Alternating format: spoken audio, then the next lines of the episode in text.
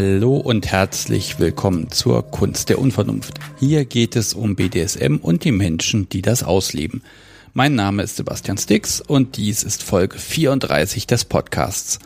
Dieses Mal hat mich Daniel besucht. Ihr kennt ihn schon aus Live Folge 18 und wir haben uns richtig Zeit genommen, um über BDSM und Glaube, Kirche und Religion zu sprechen. Ob ich also in die Hölle komme und wer mitkommt, das erfahrt ihr gleich, aber vorher natürlich noch ein bisschen Hausmeisterei. Ach nee, eins noch, wenn ihr Fragen zu dieser Folge habt, in ein paar Wochen ist Daniel bei einer Live-Folge dabei und beantwortet eure Fragen so gut es geht. Ja, ansonsten, ich bin gerade im Urlaub, weshalb es ja keine Live-Folgen und auch keine Nebenupdates gibt. Und am 3. September um 20.30 Uhr geht's da aber weiter. Damit ihr auf Updates aber so lange nicht verzichten müsst, hier die absolute Kurzfassung. Erstens, die Becher der schwarzen Macht sind bestellt, aber noch nicht da. Die Pfannenwender für Brad und Koch, die waren ganz kurz da, sind aber nun in Österreich zum Veredeln. Die Klage wegen des Künstlernamens ist eingereicht und das Gericht hat seinen Vorschuss bekommen und dafür ein Aktenzeichen rausgegeben. Juhu. Äh, ja, danke an der Stelle an eure Unterstützung. Spendet bitte fleißig weiter. Noch bin ich hier im dicken Minus, äh, aber das wird. Ja, das neue Cover- und Logo-Design, davon habe ich noch nichts gehört, aber da tut sich bestimmt auch bald etwas und danach wird es endlich Zeit für eine nützliche Webseite. Und ich war jetzt ein paar Tage in der Eifel und habe dort nicht nur ein bisschen Ferien gemacht, sondern auch eine neue Folge mitgebracht. Ich sag nur Psychologie. Jetzt habe ich erst mal zwei Wochen Zeit, um daraus dann auch eine Folge zu bauen, aber das wird ziemlich einfach werden, glaube ich. Und das waren die Podcast-Updates, zumindest die allerwichtigsten. Ja, und was soll ich sagen? Äh, ja, Folge 34, jetzt geht's los.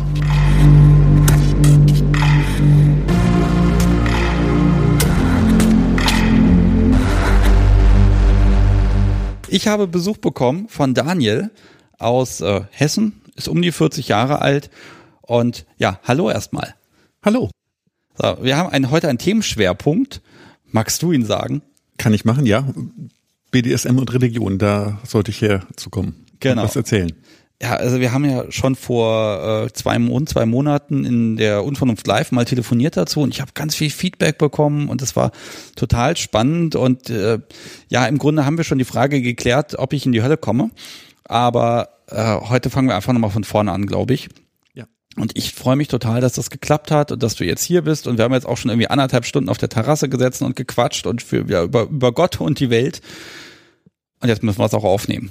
Okay, wir fangen erstmal mit dir selbst an. Machen wir gerne. Okay, also du bist selber BDSMer und Religionslehrer. Auch, ja. Das ist doch eine spannende Kombination, sehr gut. Äh, und also du kannst BDSM aktiv betreiben als Dom oder Sub. Wo magst du dich einordnen? Dom, ganz klar. Ganz klar, okay. Ein bisschen ausprobiert, gruselig auf der anderen Seite. ja gut, aber immerhin ausprobiert, ne? Das ist ja schon gut. Ja, aber es war auch nur ganz bisschen. Es ist ein ganz schreckliches Gefühl. Nicht akt, also nicht zu entscheiden, finde ich ganz schrecklich. Ja, das teile ich mit dir, diese Einstellung. Es ist wirklich, man versucht dann doch immer zu steuern und dann ist es wieder Quatsch. Genau. Bevor wir jetzt so ein bisschen in, die, in diesen Meta-Bereich reinkommen, Religion, Glaube, BDSM, was geht, was geht nicht. Ich glaube, ich mag erstmal gerne so deinen Weg finden. Äh, wie hast du mit BDSM angefangen? Wann, wie lebst du es aus? Dass wir erstmal so ein bisschen in die Richtung schauen. Und dann hinterher gucken wir mal, ob das auch alles moralisch ist. Machen wir. Das erste Mal sowas entdeckt ähm, war im Comicladen. Ein wunderschöner Comicladen und da gab es dann Sweet Gwendoline. Und ich fand diese gefesselte Frau irgendwie sehr hübsch.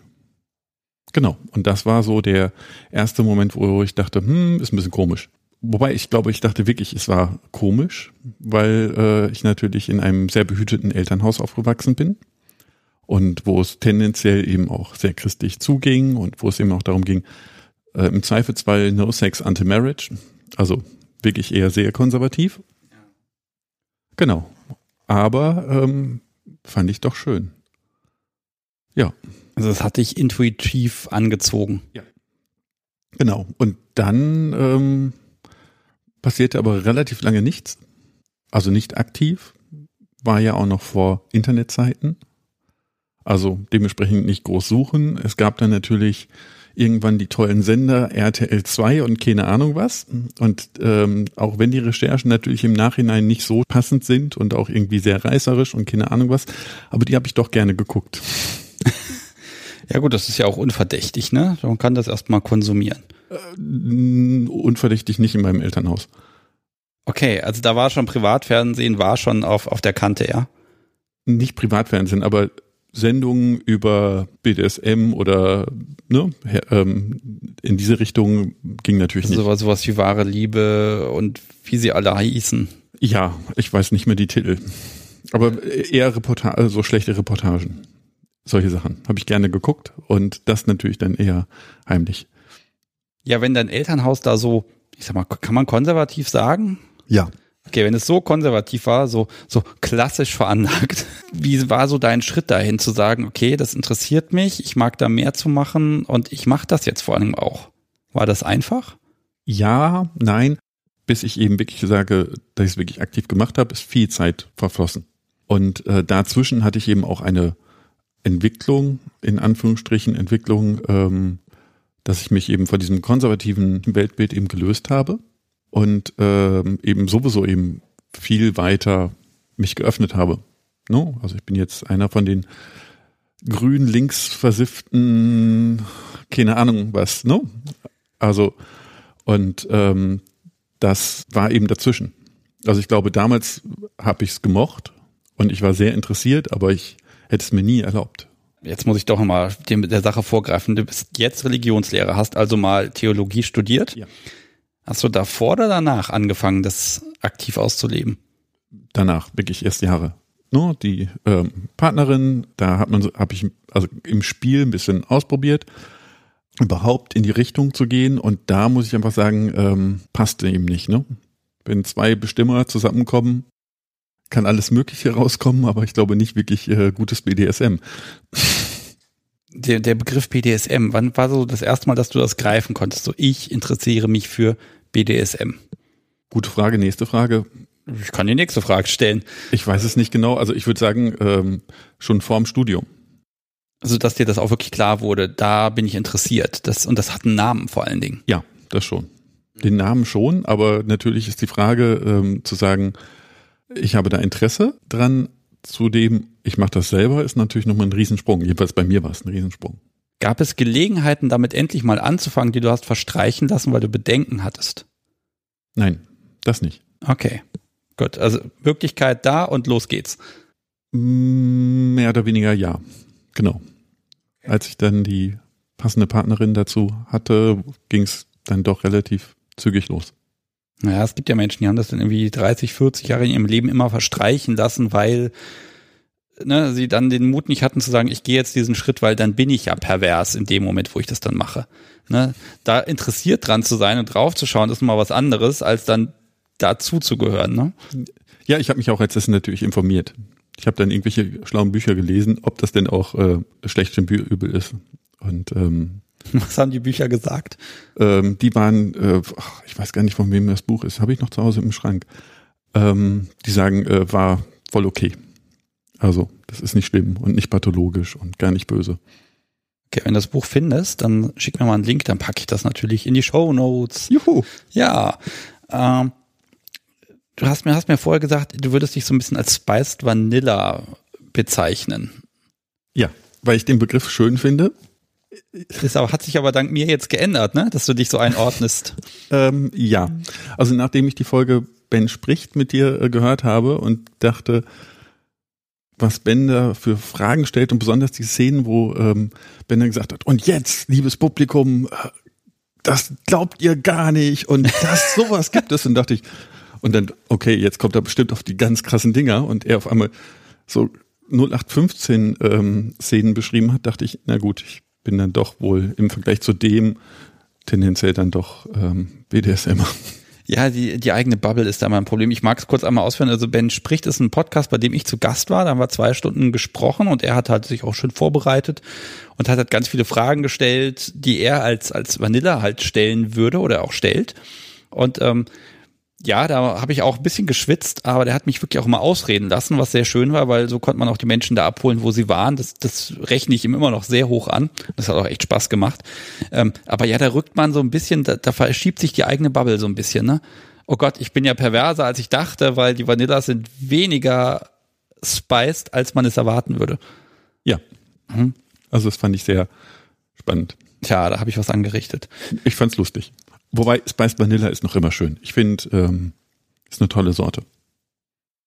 Okay, also Dom, Spiced Vanilla äh, und kann, magst du so grob einordnen, seit zehn Jahren aktiv dabei, 15, 5, man weiß es ja nicht. Ein bisschen Statistik ist mal gut. Sechs, sechs Jahre okay. ungefähr, glaube ich, noch nicht so lange, ja. In welche Richtung spielst du? Bist du eher so der DDS-Typ, wo ganz viel auf der mentalen Ebene läuft, oder darf das schon ein Impact sein und ganz viel Sadismus und lasse das Blut spritzen, ich weiß es nicht. Äh, das, ich mag dich da wirklich jetzt erstmal so ein bisschen einordnen können. Ganz klar eher DS Bondage. Und Bondage, natürlich wieder ein Bondage-Mensch. Du hast auch das Bunny in der Hand und hast es eben schon einmal neu eingeseilt und das, das sieht verdammt gut aus. Ich beneide dich ja dafür so als so das erste Mal dann gesagt hast, Mensch, und jetzt spiele ich gerade oder jetzt, dass du dir bewusst warst, jetzt gerade bin ich dabei, das erste Mal. Ist da noch ein bisschen Erinnerung da? Ja. Und wie fühlt sich das an? Dankbarkeit. Dankbarkeit? Ja. Aber das habe ich noch immer. Okay. Also dankbar, das ist wirklich auch noch immer was, gerade wenn es äh, losgeht zum Spielen, ähm, also wirklich in Session, ähm, finde ich das, was am häufigsten ist, Dankbarkeit. Also dass ich es wirklich darf. Also, dass da eine Person ist, die mir so weit vertraut, dass ich total bestimmen darf. Dass ich sie fesseln darf oder hauen oder whatever. Also, dass ich wirklich, äh, dass sie die ganze Macht mir gibt. Und das ist für mich ganz klar immer dieses Dankbarkeit, wow, das ist ein Geschenk. Das ist eine schöne Formulierung. Mag ich. Und das habe ich noch immer. Also manchmal, manchmal bin ich dann wirklich tief gerührt, wenn sie mir die Hände ausstreckt und, und ich dann wirklich so denke, eigentlich bin ich da, ich darf jetzt fesseln, ich darf loslegen, das finde ich wirklich noch immer, manchmal bin ich da tief gerührt. Weil ich das so als wirklich tiefes Geschenk empfange. Ähm, dürfen wir sagen, mit wem du spielst? Also ist das, ist das dein, deine, deine Lebenspartnerin oder? Ja, ist das meine Lebenspartnerin? Auch, ja, irgendwie schon. Also ich lebe Polyamor. In der Hinsicht äh, ähm, ist es nicht äh, Nesting-Partner, aber ja. Okay, ja, man muss ja mal ein bisschen aufbauen, jetzt zu gucken, ne? Also das, ich beschwöre natürlich jetzt hier so ein bisschen die, die, die komplizierte Situation heraus, ne? Religionslehrer, Poli, PDSM und das alles, das kann doch gar nicht passen. Und äh, ich vermute, du glaubst sogar noch an Gott. Ja, ja, cool. das auch noch. Also jetzt, jetzt sind wir völlig verfahren und das ist genau richtig so. Jetzt können wir nämlich ein bisschen gucken, wo wir uns hinbewegen. Du merkst, ich versuche dich hier auch echt extra zu verwirren, damit du dich um Kopf und Kragen redest. Es funktioniert aber nicht. Wollen wir schon so ein bisschen in Richtung Glaube, BDSM einsteigen? As you like. Okay. Also erstmal das Moralische. Kannst du oder kann man eine Frau schlagen und das, das ist moralisch in Ordnung für dich? Im Setting ja. Also im Setting des BDSMs ja. Okay, und wo kommt das her, das Setting? Also, ja, ich glaube, der Konsens ist, glaube ich, der, das, was für dich wichtig ist. Ganz klar Konsens. Deswegen ist es eben für mich auch wirklich ein Geschenk. Also ich glaube, ich dieses ähm, für mich ganz klar, ich möchte nicht übergriffig werden. Das bedeutet, ich brauche ich brauche den Konsens. Und wenn ich den Konsens habe, dass es eben wirklich für die andere Person okay ist, für meine Partnerin, dann finde ich, ja, kann ich auch wirklich ähm, damit glücklich sein. Und dann ist es auch moralisch für mich natürlich machbar. Dann kann ich Aua machen und dann kann ich bestimmen und andere Sachen. Aber deswegen passt das eben mit dem Geschenkglaube zusammen. Das muss eben da sein. Okay, aber um Konsens herzustellen, brauchst du ein Gegenüber, was auch da frei entscheiden kann an der Stelle. Ja. Okay, also wie, wie stellst du Konsens her? A, natürlich der Klassiker, Kommunikation. Huh, also viel reden. Mhm. Ne, vor den Session, nach der Session, manchmal dazwischen oder whatever. Also viel reden. Und dann haben wir so eine kleine Sache, dass äh, ich ihr aus dem Seil ein kleines Armband geschenkt habe. Und ähm, wenn sie das trägt, dann darf ich spielen. Ah, also eine Einladung sozusagen. Genau, das ist ihre Einladung. In dem Moment ist grundsätzlich das Machtgefälle erlaubt. Erlaubt, aber einsteigen musst du trotzdem. Ja, sagen wir es so, das ist ihr Angebot. Wenn ich keinen Bock habe, habe ich keinen Bock, ne? Aber ja. ich habe häufig Bock. Aber ähm, macht ja auch Spaß. Muss ja auch nicht unbedingt immer gleich eine Session sein. Also es kann ja auch einfach nur Nackengriff oder whatever sein. Aber das ist eben das Zeichen, ja, jetzt ist eben Möglichkeit, also ich lasse mich darauf ein, auf das Machtgefälle. Gut, heißt aber auch, das ist nicht immer so? Nicht immer. Also wenn das Seil nicht da ist, dann ich wäre jetzt der Typ, der die Schwachstelle sucht und sagt, okay, kein Problem, wenn sie schläft, ich lege ihr dieses Seil mal schnell ums Handgelenk und sage, gut, du trägst es doch, ist doch kein Problem. Nee, das würde ich nicht machen. Okay, also das, das ist dann wieder verwerflich, ja?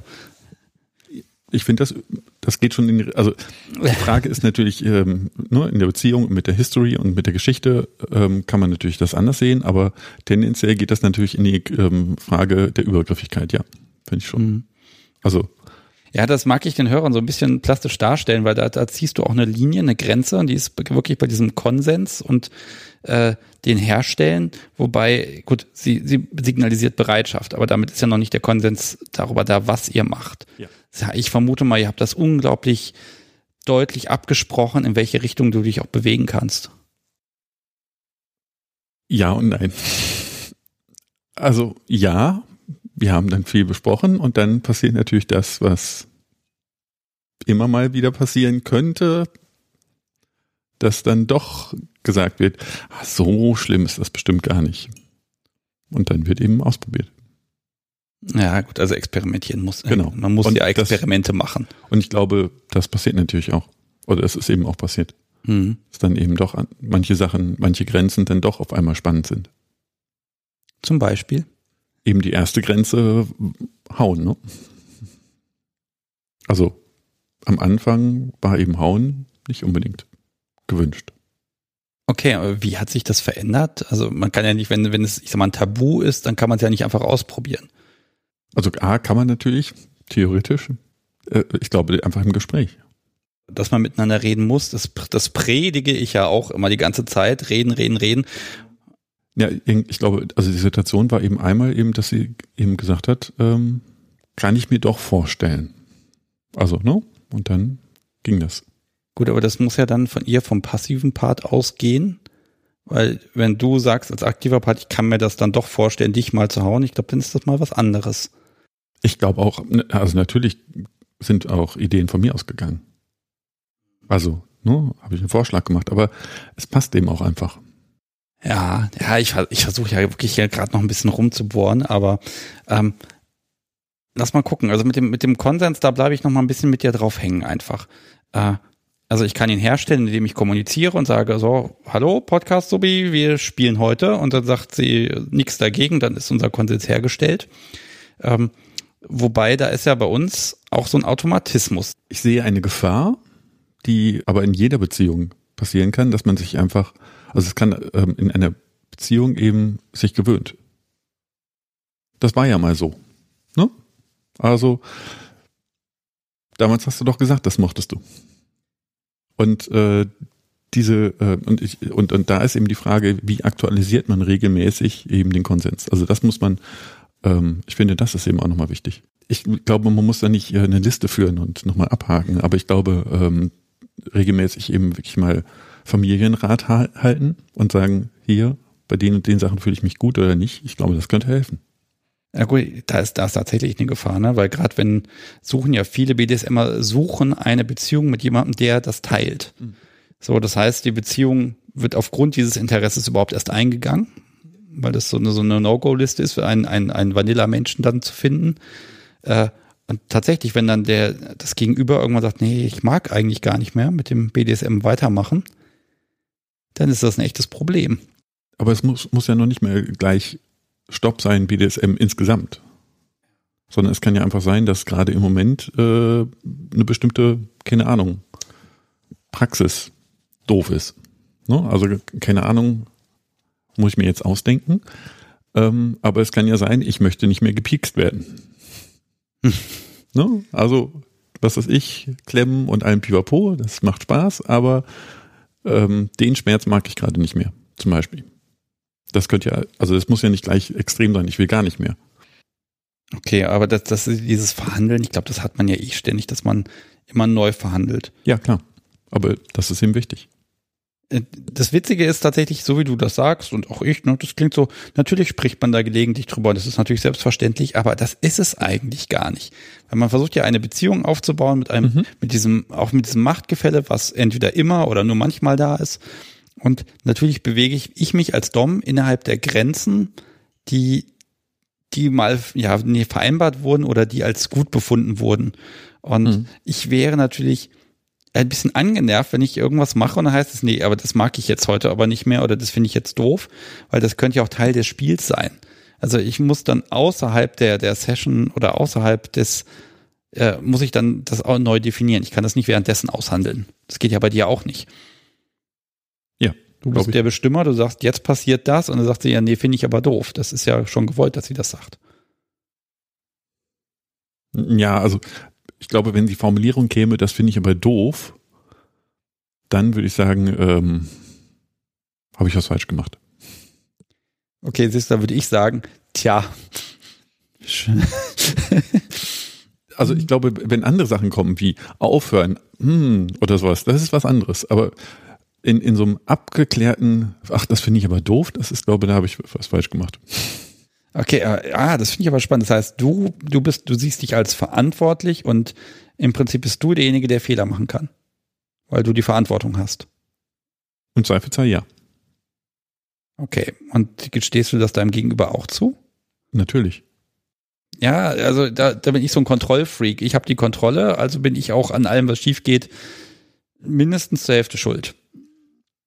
Ja, also ich würde sagen, als Aktiver ist man sogar mehr schuld im Zweifelsfall, aber natürlich ist die Verantwortung, es zu sagen, wenn was falsch läuft, natürlich auch noch eine andere Sache. Aber ich kann ja nicht sagen, oh, du bist jetzt schuld, dass du mir die Hände gereicht hast und ich dich gefesselt habe oder was auch immer. ja, aber guck mal, da kommen wir jetzt genau zu diesem Punkt. Es gibt ja, äh, den Konsens willst du ja auch beibehalten beim Spiel. Ja. Das heißt, du, ich vermute, du wirst irgendeine Ampel, Safe Word, irgendwas benutzen. Ja. Das musst du auch haben, ne? So ein Notausgang für dein Gegenüber. Finde ich wichtig, ja. Also wobei eben natürlich, auch das kam ja hier häufig genug im Podcast, dass eben das natürlich auch eine Pseudosicherheit sein kann. Aber irgendwie muss, glaube eben auch im Zweifelsfall im Spiel natürlich gestoppt werden können. Also so ein No-Limit-Spiel ähm, fände ich schwierig dann. Ich überlege jetzt mal gerade was, äh, wo du jetzt ein Limit nicht überschreitest, sondern ich sag mal so ein Tunnelspiel, was du auch nicht mehr beenden kannst. Das ja, ist ja schwierig, ne? Das wird kompliziert, ne? Weil wenn der Konsens flöten geht, du kannst trotzdem nur trösten. Ja, gut, aber äh, wenn die, äh, ähm, wenn der die Person vorher äh, sich bereit erklärt hat mit dem Wissen, dass äh, kann jetzt eben auch äh, länger dauern und es kann dann auf einmal äh, doch eine Grenze sein, dann ähm, ist es auch dann die Eigenverantwortlichkeit äh, der des die Subs. Okay. Also man darf sich selber schon in Schwierigkeiten bringen, das ist für dich okay, weil du bist ja dann doch derjenige, der es ausgeführt hat. Ja, aber ähm, also wenn die Person weiß, äh, worauf sie sich einlässt, also ich fände es schwierig, wenn ich dann eben die Sub äh, oder den Sub oder whatever fesselte und dann sage, so, und jetzt probieren wir das aus. Das fände ich dann schwierig. Okay, nehmen wir, nehmen wir mal das Ding mit dem, mit dem äh, konkretes Beispiel, irgendwie Chili-Paste auf mhm. dem Kitzler. Mhm. Ist ein Tunnelspiel, selbst wenn du das Zeug wegmachst, das brennt noch. Oh ja. So. Also, jetzt, ich weiß. Du Nicht weißt selber ausprobiert, aber. okay, jetzt, jetzt kriegst du quasi die, die Bitte, den Wunsch von, von deiner Sub, deinem Sub, was auch immer, äh, entgegengetragen, mach das doch mal, aber frag mich da nicht, sondern wenn ich irgendwie gefesselt bin und hast Bock drauf, dann machst du es bitte. Mhm. So, da hast du natürlich Du hast ein Tunnelspiel, was du nicht stoppen kannst. Du hast die Verantwortung, aber den richtigen Moment auszuwählen, damit es dann doch noch irgendwie Spaß machen wird. Ja. Na, also das kann ja sein, dass du den unglücklichsten Moment dafür erwischt, ja. wo du sagst, ich mach das jetzt. Ja gut. Das ist doch trotzdem noch deine Verantwortung dann. In gewisser Weise schon. Also ich sollte bestimmt überlegen, wie viel Chili ich dann benutze. Alles. Alles, alles auf einmal die ganze Person reinbaden. Böp. Genau. Ähm, nein, also die Frage ist ja wirklich, äh, dass man dann natürlich sich vielleicht vorher informiert. Fragen stellt, wie viel und so weiter und so fort und Erfahrungen oder was, was auch immer, dass man einfach dann, ähm, und man muss ja nicht gleich mit äh, 100 Prozent anfangen oder wie auch immer. Also. Ich glaube, ich versuche das mal auf den Punkt zu bringen. Bei dir ist BDSM Teamarbeit. Ja. Ja, klar. Ja, klar, ne? Der, der Dom ist der Bestimmer, der sagt, dass das und das passiert und die Subti ist halt zum, also sagen wir mal so, ich sage immer, es ist schön, ich freue mich, wenn sie es hinterher gut gefunden haben wird. Währenddessen muss mhm. sie es nicht gut finden, aber hinterher soll sie das Gefühl haben, das war schön und das hat mir gefallen. Mhm. Ne? Und äh, das ist natürlich so ein innerer Konflikt, den ich auch habe, weil ich ja dann auch in der konkreten Situation über das, über die äh, Grenze drüber gehe, wo es noch schön ist. Ich mhm. weiß aber, zwei Stunden später sitzt da ein grinsendes Wesen. Ja. Ne? Und das gibt mir sehr, sehr viel. Aber ich brauche das Selbstbewusstsein in der konkreten Situation, dem Protest auch zu widerstehen. Ja, aber Protest bedeutet ja auch nicht unbedingt, dass es jetzt schlimm ist. Also man hat ja eben dafür ein Safehold oder Ampelsystem oder wie auch immer. Ne? Also wenn sie dann aufhören ruft oder so, aber ne, so, ich halte es nicht mehr aus und das äh, kann ja trotzdem noch ähm, Spaß machen. Auch ihr, also auch ihr ist ja bewusst, dass sie ja das Safeword hat. Ich glaube, pass auf, wir, wir probieren das jetzt mal ein bisschen anders. Ich, wir werden jetzt einfach nochmal so richtig in dieses ganze Glaubensding reingehen. Mhm. Und wenn, und dann gucken wir einfach mal, wie du das jeweils für dich interpretierst. Wahrscheinlich funktioniert das besser. Gut möglich. Äh, und am Ende frage ich dich dann, ob ich, den, ob ich in den Himmel komme. Ja. grundsätzliche Überlegung ist, wenn ich in die Kirche gehe und an Gott glaube, dann kann ich ja gar kein BDSM machen, weil das passt ja nicht zusammen. Das ist jetzt erstmal so die Grundüberlegung, die auch ganz viele Hörer haben. Mhm. So, so einfach ist es aber nicht. Jetzt hast du ja Theologie auch studiert. Ja. Und machst beides. Das heißt, es geht ja doch.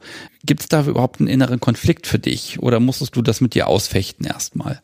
Schwierig. Weiß ich nicht. Also als erstes mal habe ich ja selber eine lange Geschichte. Also ich würde sagen, ähm, das schon und natürlich, aber ich glaube, das hat nicht unbedingt was mit Christentum zu tun oder mit, mit Religion, sondern eben allgemein, dass man eben, dass ich, also nicht Mann, aber dass ich erzogen, so erzogen worden bin, dass man eben keine Gewalt gegenüber anderen Menschen benutzt. Das ist jetzt, ne? Und wenn man dann zum ersten Mal doch jemand haut, ist das natürlich auch eine Überwindung. Also da ist natürlich ein Konflikt, aber ich würde jetzt nicht unbedingt sagen, dass es irgendwas speziell religiöses ist. Wobei kann man natürlich auch zurückführen, weil Nächstenliebe und sowas, aber ja, also es war auch bei mir so, dass so die Erziehung des Elternhauses, genau. dass ich die in dem Moment, wo dieser erst erstmal mhm. Popo auf meinem Schoß lag, dass ich da dachte, in diesem Moment jetzt verkaufe ich gerade alles, wofür sich meine Eltern Mühe gegeben haben. Mhm. Ja. Das habe ich sogar manchmal noch. Aber äh, das hatte ich natürlich auch. Aber die, die, die Frage, ähm, und das liegt natürlich auch an meiner christlichen Erziehung, aber ich glaube eben auch nicht christlich Erzogene, denen das auch beigebracht worden sind, haben denselben Konflikt. Also da würde ich jetzt nicht sagen, uh, religiöse Menschen haben da größere Konflikte unbedingt. Okay, aber der Konflikt ist ja erstmal da. Und ähm, ich hätte jetzt erwartet, diese Grundhaltung, wenn man darüber nachdenkt, habe ich festgestellt, gibt es eigentlich nichts, was eher, was ich jetzt so auch, äh, ich sag mal, wenn ich in der Kirche war, wenn ich Religionsunterricht hatte, was ich gelernt habe, was mir verbieten würde, BDSM zu haben. Weil ich das, glaube ich, als äh, Akt der, der Liebe oder des, des Miteinanders mhm. empfinde. Ne? Ja. Ähm, aber äh, es gibt diese es gibt diese Konflikte, wo die Menschen sagen, das geht gar nicht. Und ich mhm. verstehe noch gar nicht genau, warum das sich gegenseitig ausschließen soll. Jetzt ist kleines Problem, dass ich natürlich diesen Konflikt selber nicht habe. Also deswegen ist es jetzt natürlich eher aus dem, dass ich mich in andere Menschen hineindenke, die ich kenne. So würde ich jetzt eben erzählen. Also ich glaube, die, die, die Idee dahinter ist aber auch dann eben nicht unbedingt jetzt eine religiöse, sondern eben überhaupt, BDSM ist ja, geht ja gar nicht. Also man kann es eben vielleicht so ein bisschen da, damit erklären, dass eben gesagt wird, okay, äh, man soll eben Nächstenliebe ausüben und eine andere Person schlagen und quälen, ist natürlich nicht unbedingt eine Nächstenliebe. Ich glaube, dieser Gedanke steckt dahinter. Das Problem sehe ich darin, dass es wird allgemein angenommen, Kirche plus Sex ist ein schwieriges Thema. so, BDSM ist Sex, mhm. und zwar extremer Sex, also muss er in Verbindung mit Kirche noch schwieriger sein. Mhm. So, und ähm, deshalb äh, äh, bekomme ich das nicht zusammen. Ja, das ist ja heute teilweise auch noch so. Also, ne, ähm, manche Kirchen lehren ja auch noch immer, dass Sex ja grundsätzlich eben nur zur Fortpflanzung dienen solle. Und deswegen sind äh, bei manchen Kirchen, ich nenne jetzt nicht, äh, sind noch immer Verhütungsmittel eben tabu. Also äh, dieser Gedanke steckt bei denen natürlich hin. Also möglichst keine Lust. Und ähm, da gibt's eine, gibt es leider, also zumindest jedenfalls im Christentum, eine ähm, alte Tradition, die eben den, den kommt nicht unbedingt direkt aus dem Christentum, aber die, die ähm, eine Leibfeindlichkeit haben. Also es gibt eben den guten Geist, ne? also Geist, Seele, das ist gut. Und dann gibt es den bösen Leib, der eben äh, schlechtem Übel ist und der eben dafür sorgt, dass äh, der Mensch verführt wird. Und äh, diese Tradition gab es und gibt es eben auch. Und da kommt eben zum Beispiel ähm, auch Leute hin wie Flagellanten, die sich gegenseitig äh, selbst gegeißelt haben weil der Körper ja schlecht, äh, schlecht ist. Und ähm, den, das Fasten und andere Sachen. Also diese Tradition gibt es ganz klar im Christentum. Und ähm, dass der Körper positiv ist, ist ähm, und wirklich positiv wahrgenommen wird, ist eben auch, glaube auch eine Entwicklung und eine Erkenntnis erst, ja, noch nicht so langer Zeit. Also ja, jahrzehntelang war eben der Körper schlecht. Das Fleischliche war böse äh, ich glaube, was kann ich sagen, evangelische äh, Theologie hast du studiert. Ja. Okay, also wissen wir schon mal aus der Richtung. Da hat sich auch tatsächlich relativ viel getan. Du hast mir das in der Live-Sendung damals erzählt, dass äh, äh, das hatte ich vorher gar nicht wahrgenommen, dass ihr dass kirchlich werden, Homosexuelle werden getraut. Das mhm. war mir gar nicht bewusst. Ich weiß auch nicht, ob in allen Landeskirchen, aber in vielen schon, ja. Ja, das finde ich ja großartig. Also da, da gibt es offenbar wirklich auch eine Entwicklung, ne? Und ja. die bekomme ich natürlich als als überzeugter Atheist überhaupt nicht mit.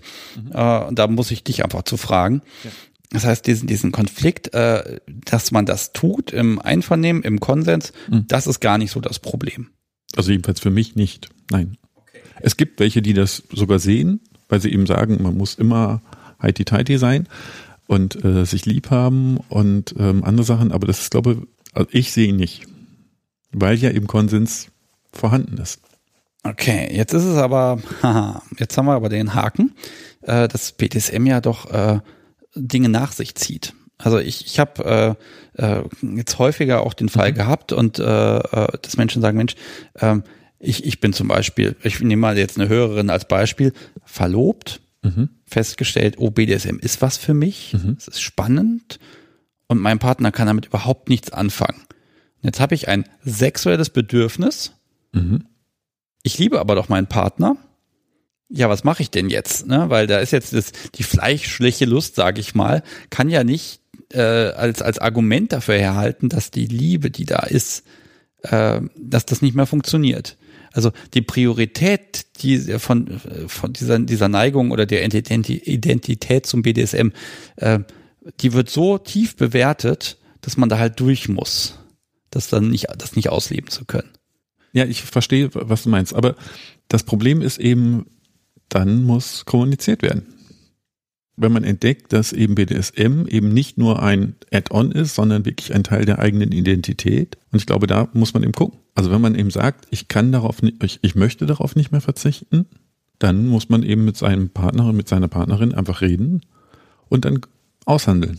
Und es kann eben sein, dass wenn der Partnerin, die Partnerin eben sagt, nee, das will ich nicht, dass man dann eben überlegt, ja, jetzt habe ich zwei Möglichkeiten entweder darauf verzichten und leiden oder eben zu sagen, wir trennen uns oder die dritte Möglichkeit ähm, wäre offene Beziehung, Spielbeziehung oder whatever.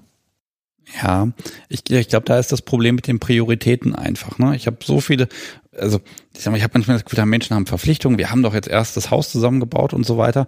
Jetzt kann ich doch nicht ankommen mit sexuellen Wünschen und die als so wichtig sehen, dass ich den Rest meines Lebensmodells, meiner Position im Leben dafür in Frage stelle. Ich glaube, da liegt der Haken. Also dieses, wie hoch darf ich BDSM überhaupt priorisieren in meinem ja. Leben? Ja, klar. Und den Konflikt, den kann man, glaube ich, gar nicht mal so einfach lösen. Oder den können viele gar nicht lösen. Ja, glaube ich. Also ich, ich, ne, da muss man eben gucken, wie stark ist mein Leidensdruck. Also wenn man einfach nicht mehr glücklich wird ohne BDSM, ich glaube, da muss man eben vielleicht doch was ändern. Ja, und dazu muss man auch noch wissen, ob es, ob das wirklich auch so notwendig ist. Also man muss es ausprobieren und ja, also das finde ich ganz schwer. Also auch völlig unabhängig von Glaube, Kirche etc. Äh, diese, dieser Konflikt, ne, der ist ja auch manchmal so verfahren, die ist einfach irgendwie gefühlt unlösbar. Ähm, weil ne, der Partner sagt, ich kann damit nichts anfangen oder wenig oder der ist einfach dieses, manchmal habe ich das Gefühl, die intellektuelle Fähigkeit fehlt zu verstehen, was einem jetzt fehlt. Warum ist das so wichtig? Das fällt einem manchmal sehr schwer begreiflich zu machen. Ich brauche das, damit es mir gut geht und dann, wenn man sagt, um was es geht, die Handlung, äh, dann, dann klingt das immer so leer.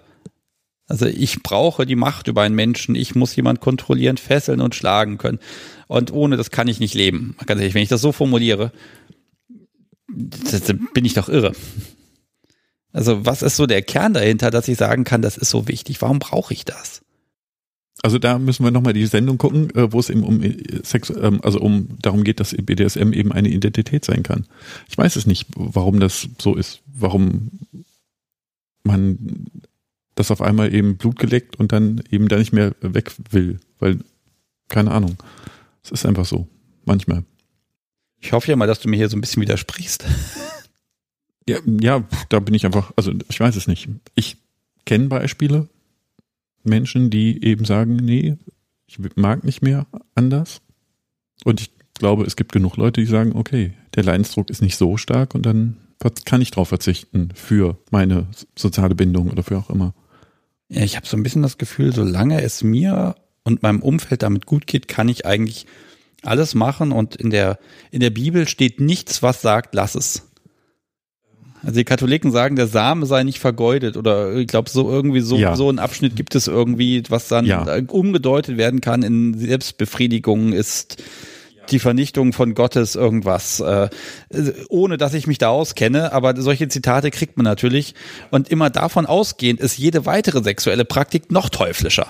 Ja, äh, es gibt sogar äh, Tendenzen, äh, es gibt die sogenannten Haustafeln im Epheser und im Kolosserbrief, da kann man sogar sagen, es könnte sogar, genau, ähm, eine DS-Beziehung ähm, ist sogar typisch. Da steht, die Frau solle dem Mann untertan sein.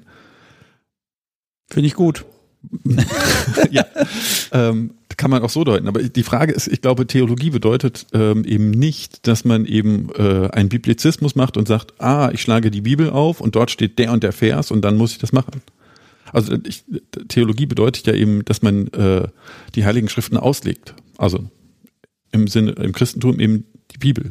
Und die Bibel ist eben nicht, ähm, jedenfalls meines äh, Verständnisses nach, nicht ein von Gott gegebenes Wort. Bam! Und da muss ich jetzt Wort für Wort alles aus, ähm, ausführen. Also das, das ist eben kein Biblizismus, weil dann könnte ich, äh, kann man auch sagen, ähm, natürlich, äh, BDSM ist ganz christlich, weil irgendwo steht drinne, ne, wenn dir jemand auf die rechte Wange ähm, schlägt, dann halt die link ähm, andere hin.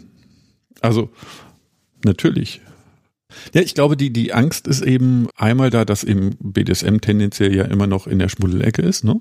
Also häufig, leider, oder glaube viele nehmen das selbst wahr als ähm, Schmuddelecke. Und äh, der Pastor ist natürlich der tolle Mann oder die tolle Frau oder die natürlich da was macht. Aber ich glaube, da kommt eben auch ein unterschiedliches ähm, Verständnis. Da bin ich bewusst evangelisch, weil im Evangelischen unterscheidet man eben nicht zwischen Priestern und der, dem Rest, sondern im Evangelischen sind eben die Pastoren, die, die ausgebildet worden sind und dann eben von der Gemeinde angestellt werden, mehr oder weniger. Und also, und, und, und da gibt es eben das Prinzip Priestertum aller Gläubigen. Also das hat, ähm, kam eben in der, mit der Reformation, dass jeder eben eigentlich eben selber entscheiden soll und kundig gemacht worden sein soll, ähm, das selbst zu entscheiden. Und deswegen gibt es da eben nicht dieses, der Priester ist der Tolle, sondern der Pastor ist eben auch ein ganz normaler, wasserkochender Mensch, der eben äh, vielleicht ausgebildet worden ist, die Bibel zu verstehen, indem er zum Beispiel ganz viel über die Hintergründe gelernt hat. Also Bibelstellen, es gibt eben zum Beispiel Bibelstellen, äh, wo eben steht, äh, dass Männer, die mit Männern schlafen, ganz böse sind, weil sie vom Teufel verführt worden sind. Ja, wie kann ich das denn auslegen, dass ich dann eine Trauung zwischen zwei Männern genau. machen kann? Das ist ja wieder ein Kunststück. Ja, und da ist eben jetzt die Frage, da, da kommt eben, ähm, dass man eben schaut, a, wann ist das zum Beispiel ähm, geschrieben worden? In welchem Kontext? Und im Kontext zum Beispiel da ähm, ist eben ganz klar, dass es eben um, um äh, Tempeldienst gab. Also heidnischer Tempeldienst. Und das wurde eben als negativ dargestellt. Da ähm, muss man eben auch sagen, dass eben dieser heidnische Tempeldienst äh, aus christlicher Sicht Paulus damals eben gesagt hat, das ist böse. Das ist ein Beispiel für Lästereien und schlimme Sachen. Und äh, jetzt ist natürlich die Frage, äh, wenn jetzt äh, zwei junge Männer oder zwei junge Frauen ineinander verliebt sind, das muss ja nicht unbedingt äh, jetzt schlecht sein. Das ist ja jetzt kein böser Tempeldienst. Das bedeutet also, die Theologie äh, studierter Mensch sollte eben äh, sich kundig machen, in welchem Kontext ist der Text entstanden, in welchem äh, mit welchen Übersetzungen oder wie kann man das auslegen. Das bedeutet also eigentlich, ähm, dass er sich kundig macht, wie lege ich einen Text aus. Ja, Moment, aber jetzt ist es ja nun mal so, dass auch in der evangelischen Kirche, dass auch erst in den letzten, ich sag mal, 20 Jahren da eine Entwicklung stattgefunden. Das heißt, vorher wurde es auch von kundigen Menschen ausgelegt, die kamen aber zu einem anderen Ergebnis. Ja. Das heißt, die, die moralische Instanz Kirche orientiert sich an der Moral des Volkes, um die Bibel entsprechend der Erwartung des, der Allgemeinheit auszulegen. Also äh, teilweise ja, würde ich teilweise auch zustimmen. Also natürlich spiegelt sich die Gesellschaft auch in der Auslegung wieder. Und ähm, da muss man auch sagen, eben Kirche ist eben ein großer Dampfer, der leider manchmal sehr, sehr lange braucht, Richtung zu ändern. Gleichzeitig aber ähm, gibt es natürlich einen Zirkelschluss. Also auch die äh, Kirche prägt natürlich die Gesellschaft. Und ähm, was jetzt zuerst da war, also bei, bei manchen Theologieprofessorinnen oder Professoren ähm, war das, glaube ich, die, die Liberalität früher da als in der Gesellschaft. Deswegen muss man eben einfach gucken bis es dann überhaupt von den einzelnen Lehrenden hin zu, äh, wir machen das jetzt, äh, wir erlauben das im Allgemeinen gekommen ist, das äh, dauert wie bei einem schweren Dampfer leider sehr, sehr, sehr, sehr, sehr, sehr lange manchmal. Ich kann das Glück haben, ich gehe zu meinem Pastor mit einem Problem und oute mich auch als mhm. BDSMer, mhm. ne, wobei ich da nicht sicher wäre, was ist schlimmer, zu sagen, ich bin der Dom, ich schlag gern Frauen oder andersrum, äh, ich äh, äh, bin der, der Mailsub, der sagt, ich, ich will aber geschlagen und mhm. äh, äh werden und erniedrigt werden. Äh, ich kann Glück haben und habe da einen verständnisvollen Menschen mir gegenüber, die gibt es. Ich kann aber auch Pech haben und der sagt, da müssen wir einen Exorzismus machen. Ist das einfach eine Glückssache oder also ne, also die Frage ist, wie komme ich da ran? Wie kann ich mich da, wenn es mal, wenn ich da meine Nöte habe, die Seele, also die, die seelisch betreuende Instanz in meiner Gemeinde habe, ähm, was mache ich denn da? Weil im Zweifel werde ich lieber die Klappe halten, denn wenn ich da äh, einen unverständigen Menschen habe, habe ich für immer ein Problem. Ich glaube, das Problem kann wirklich sein. Das hängt ähm, je nach Ort ähm, kann es eben ein sehr konservativer Mensch sein oder ein ähm, eher liberaler. Ja, was man macht im Podcast vor so und so viel Wochen, Monaten. Ja, vor so zweieinhalb Monaten. Ähm, haben ja welche gesagt, dass es eben ja auch da sogar ähm, eine Gruppe gibt, Gruppierung, BDSM und Kirche. Gucken, schauen allgemein, wie predigt der. Ich glaube, man kann das, ähm, also an der, wie einer die Bibel auslegt, kann man auch an anderen Dingen merken, ob er liberaler ist und ob er sowas zulassen würde oder nicht. Also ich habe das gleiche Problem, als wenn, wenn ich einen Psychologen suche, einen, einen Paarberater oder irgendwas ich muss halt mit den Menschen so genau ansehen, um dann zu gucken, wie ist er drauf. Ja, glaube ich schon. Oder eben, man sucht sich woanders. Also eben vielleicht nicht vor Ort an der eigenen Gemeinde eben das. Es gibt rein theoretisch eben auch noch dann das äh, Beichtgeheimnis. Das könnte man natürlich auch sagen. Also in der Hinsicht, äh, ne? Ja, aber wenn ich dem da mein Herz ausgeschüttet habe, ja, und dann sehe ich den immer wieder und weiß einfach, dass der das gerade überhaupt gar nicht lustig findet, dann ganz ehrlich, dem kann ich ja nicht mehr in die Augen sehen. Beichtgeheimnis hin oder her, da ist immer noch dieses, diese, diese Person ist ja noch die gleiche und ich weiß ja eventuell, was sie denkt. Ja. Wobei ich, ich hoffe, dass trotzdem, egal wie, selbst wenn sie denkt, dass es schlecht ist, dass äh, das Grundprinzip Nächstenliebe trotzdem äh, noch trumpft. Hm. Also hoffe ich jedenfalls. Leider gibt es auch ja Christen, die Konvertierungstherapien für ähm, Homosexuelle anbieten wollen. Da gruselt mir noch immer. Also es gibt natürlich auch solche, die meines Erachtens nicht unbedingt das Prinzip der Nächstenliebe hochhalten. Aber ich hoffe natürlich drauf. Ich empfinde dich jetzt gerade einfach als sehr modernen Christ. Machen wir es mal konkret. Ähm, äh, du, du gehörst ja auch einer, zu einer Gemeinde und hast einen Pastor, eine Pastorin. Ja. Wissen die denn, was du so machst? Also BD, BDSM, nein, weil was geht dir nicht an. Also in der Hinsicht, äh, was ich mir in meinem Bett mache oder wo auch immer, äh, das hat, äh, sage ich auch nicht meinem Kollegen unbedingt. Also warum soll ich dann meinem Pastor sagen?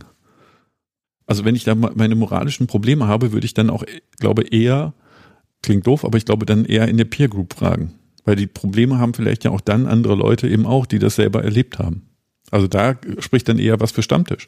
Also man muss ja nicht unbedingt immer dem, also der, wie gesagt, ein Pastor ist nicht heilig. Der kocht auch nur mit Wasser. Der hat eben nur bei manchen Sachen eben vielleicht, äh, der weiß mehr über die Bibel.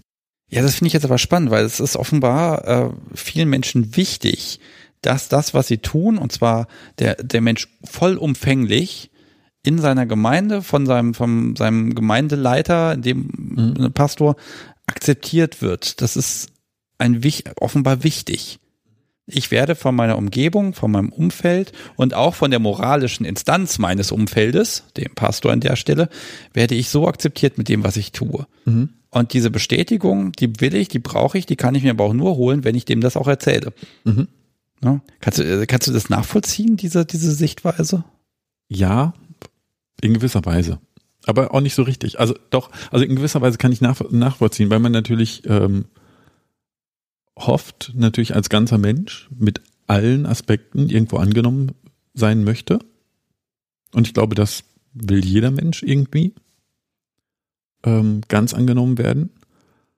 Und ähm, wenn eben das Zentrum des Lebens eben genau dieses, die Gemeinde ist oder der Pastor einem wichtig ist, dann klar kann das sein. Aber ich finde, ähm, keine Ahnung. Ja, es wird ja auch viel Paartherapie zum Beispiel auch kirchlich angeboten. Ne? Da wäre dann ja, ich weiß nicht, macht das so, macht sowas der Pastor oder macht das immer noch ein, noch ein anderer Mensch? Also es kann sogar auch der Pastor vielleicht machen, aber ehrlicherweise ist er dafür nicht ausgebildet. okay. Und äh, vielleicht ein bisschen, aber da würde ich eher zu einem Paartherapeuten gehen oder der das wirklich dann ordentlich macht. Und äh, es gibt kirchliche Paartherapien, Paartherapien heißt es, ne? Die gibt es, glaube ähm, Und da würde ich aber auch gucken, was ist das für eine Paartherapie? Also es gibt welche, die eben das Ziel haben, weil die Ehe nie geschieden werden darf. Ja, ähm, genau. Und schon gar nicht aus dem Grund. Ja, genau. Also natürlich gibt es das. Ich würde persönlich natürlich, wenn, dann in eine Paartherapie gehen, die offen ist eine offene Part, ähm, wo eben auch ganz klar wird, wir machen eine offene Paartherapie. Das bedeutet also das, das, wozu eine Therapie auch eigentlich da sind, dass sie eben die Möglichkeiten ähm, beraten, aber eben nicht eben ein, ein Ziel vorhaben. Und ich glaube, dieses, es darf keine Scheidung geben, ähm, finde ich, fände ich schon zu einengend. Äh, ja, definitiv. Also Therapie heißt ja auch erstmal, dass man kommunizieren lernt. Genau. Ähm, Genau, also das wäre nämlich so der Punkt. Ich habe gerade eben auch überlegen müssen, wann habe ich, hätte ich denn das Bedürfnis, möglicherweise zu meinem Pastorfahrer irgendwie zu gehen und mhm. ihm davon zu erzählen. Und ganz klar, das ist dann, wenn ich einen, einen, einen, drängenden Konflikt, du spielst gerade tatsächlich am Kabel, wenn ich einen drängenden Konflikt, äh, Entschuldigung. Asche äh, auf mein Haupt. Äh, gerne. Äh, wenn ich einen drängenden Konflikt mit meinem Partner habe, der zum Beispiel lautet, ich will und brauche BDSM, mein Partner lehnt es ab, äh, und was zwei, fällt mir noch ein zweiter Grund ein, warum ich ja vielleicht, wenn ich mal in der Kirche auf dem Altar irgendwie Bondage machen will, das, da müsste ich vielleicht auch mal da anfragen. Das sind die beiden einzigen Gründe, die mir tatsächlich einfallen, dass ich da jemand involviere. Ja. Aber das mit dem Altar, naja gut, die sind immer sehr stabil und schwer und das darf man, glaube ich, alles. Also, das ist jetzt Humor. also wenn, na gut, egal. Aha. nein, nein, äh, okay, keine also, Sorge. Du hast den Aber, Schlüssel zu, du hast den Schlüssel zur Kirche nicht, ne? Nee, leider nicht. Aber ich glaube, das wäre auch nicht, ähm, nee, ich glaube, auf dem Altar wäre nicht unbedingt mein Ding. Okay. Nicht so, dass ich jetzt sage, oh, das ist heilig äh, und äh, da, da ist nichts erlaubt, aber fände ich auch irgendwie ein bisschen komisch. Wir haben jetzt eine ganz kurze Pause gemacht. Da hast du mir was gesagt. Das, das finde ich spannend, weil ich dachte mal, man ist, gehört zu der Gemeinde, wo man wohnt. Das stimmt so gar nicht. Also theoretisch ja, aber es gibt eben die, ähm, Option, ähm, eben seine Gemeinde auszuwählen. Und das ist bei mir selber auch. Also ich bin nicht in der Gemeinde, in der ich rein theoretisch örtlich ähm, reingehöre, sondern ich habe, man nennt das dann optiert, also von Option, ähm, in die Gemeinde, die ich als für mich passend gesehen habe, wo eben der Pastor gesagt hat, natürlich will ich ähm, äh, Schwule trauen und die eben liberaler ist. Und ähm, das ist eben, ähm, also deswegen habe ich mir die Gemeinde bewusst ausgesucht. Ja, also das war mir tatsächlich nicht bekannt. Aber das, das ist natürlich schön. Das heißt, man, wenn, wenn ich merke, okay, ich habe da irgendwie Druck oder brauche da, ich möchte diesen Ansprechpartner haben für solche Dinge, dann kann ich mir die Menschen aussuchen. Ja. Das ist ja schön. Also man kann so, man muss noch nicht mal äh, in derselben Stadt wohnen. Also auch da kann man, gut, die Frage ist, lohnt es sich dann immer, keine Ahnung, 100 Kilometer zu fahren? Aber ähm, man kann sich wirklich eben eigentlich, also ich habe jedenfalls mir die Gemeinde bewusst ausgesucht, aber ich wusste es eben natürlich auch. Und äh, habe dann eben einen kleinen kurzen Schriebing gemacht und dann ähm, war ich eben auch bewusst in der Gemeinde, die eben auch für mich, passend zu meiner Bubble, eben auch eher ähm, liberal ist. Das macht es jetzt auch tatsächlich ein bisschen einfacher äh, für dich, mit allem konform zu gehen. Du fühlst dich wohl, das passt, das sehe ich dir auch einfach an. Äh, auch die moralischen Konflikte, die ich hier versuche aufzubauen, die prallen so an dir einfach ab, weil du da mit dir im Reinen bist. Ne? So. Ja. Und das ist fast unerwartet, aber eben nur fast, denn wir haben ja vorher schon gesprochen. Äh, jetzt interessiert mich, und ich glaube, da hast du dich auch ein bisschen vorbereitet, was sagt denn die Kirche zu BDSM? Sagt die überhaupt irgendwas dazu? Es gibt ja nicht unbedingt die Kirche. Also ähnlich, was ist BDSM? Hat jeder ja auch eben Schwierigkeiten. Also ich finde da diesen Begriff äh, des Regenschirms. Also alle Leute, die sich unter diesen Regenschirm stellen, ähm, sagen, no, ne, ich mache BDSM, sind herzlich willkommen. So würde ich es bei BDSM machen. Und so ähnlich ist es eben auch bei Kirche. Also Kirche ist sehr bunt, schwierig zu greifen. Es gibt unterschiedliche Definitionen von Kirchen. Es gibt katholisch, evangelisch, tausend Freikirchen, ähm, Religion eben noch mehr. Und deswegen ist es eben auch schwierig, eben da zu sagen, so ist es. Also ich spiegel nur eins, eins wieder. Okay, dann nehmen, nehmen wir mal anders. Nehmen wir den, ähm, gibt es Gibt es denn etwas, wo theologisch interessierte oder gebildete Menschen sich mit dem Thema BDSM überhaupt mal befasst haben? Ja, gibt's relativ viel. Also ich war selber überrascht, wie viel. Ähm, es gibt da ähm, eher englische Literatur, ja. Also no, Wissenschaft äh, läuft ja viel auf Englisch und genauso ist es in der Theologie ganz häufig. Und da gibt es äh, verschiedene, die sich mit BDSM und Theologie ähm, auseinandersetzen oder Religion. Okay, aber was sagen die so? Die sind natürlich alle gemeinsam auf den Konsens gekommen, dass das das Teufelszeug ist. Nein, sind sie nicht. Wobei gibt es auch. Also es gibt auch natürlich da auch das Spektrum, die sagen, BDSM ist ganz schlecht. Also ist ähm, wieder natürlich und ähm, weil äh, Lust und so, also es gibt es leider auch. Also aus meiner Sicht leider. Es gibt aber eben auch wirklich äh, genau das Gegenteil, ähm, wo ich wirklich überrascht war, die sagen BDSM als Praxis, also als Religioning ähm, teilweise oder eben auch ähm, BDSM dient indirekt ähm, als Vorbild dafür. Also in der Hinsicht, äh, im BDSM ist das Transzendentale greifbar. Kannst du, kannst du mir mal so ein bisschen so einen Überblick geben? Was, also dieser Gedanke, den finde ich relativ spannend. Also das heißt, BDSM wird noch eher als, als, ja, als spirituelle Sache gesehen, die hilft, in so eine Art spirituellen Zustand zu kommen. Auch. So ja. wie Yoga so ein bisschen, sage ich mal. Auch das bringt einem ja sich selbst und der Erde und allem ein mhm. bisschen näher vielleicht. Ja, ist ja auch, Yoga ist ja ursprünglich eine religiö äh, religiöse Praxis im Hinduismus. Also, ja. Ähm, ja, gibt es eben diese Idee, ähm, eben, dass im BDSM eben einfach auch sowas gibt, ne? es gibt Riten, es gibt Traditionen, es gibt äh, Gemeinsamkeiten, wie damit um, umgegangen wird. Aber es gibt eben auch, und das fand ich, ich persönlich sehr spannend und habe ich auch eben erst nach der letzten Sendung entdeckt für mich, darüber nachzudenken, ähm, inwiefern da dieses, es einen transzendentalen Akt gibt. Magst du dieses transzendentale Akt, magst du diesen Begriff mal erläutern? Also ich kann ihn gerade nicht ganz fassen. Also in der Hinsicht, das Transzendentale ist eben das, was ähm, äh, wird das bezeichnet, was eben vielleicht außerhalb unserer Sinne ist. Also das bedeutet eben religiöse Erfahrung. oder eben Erfahrung eben über unserem einfachen Sinneseindruck hinaus. Das ist so das, das Transzendentale.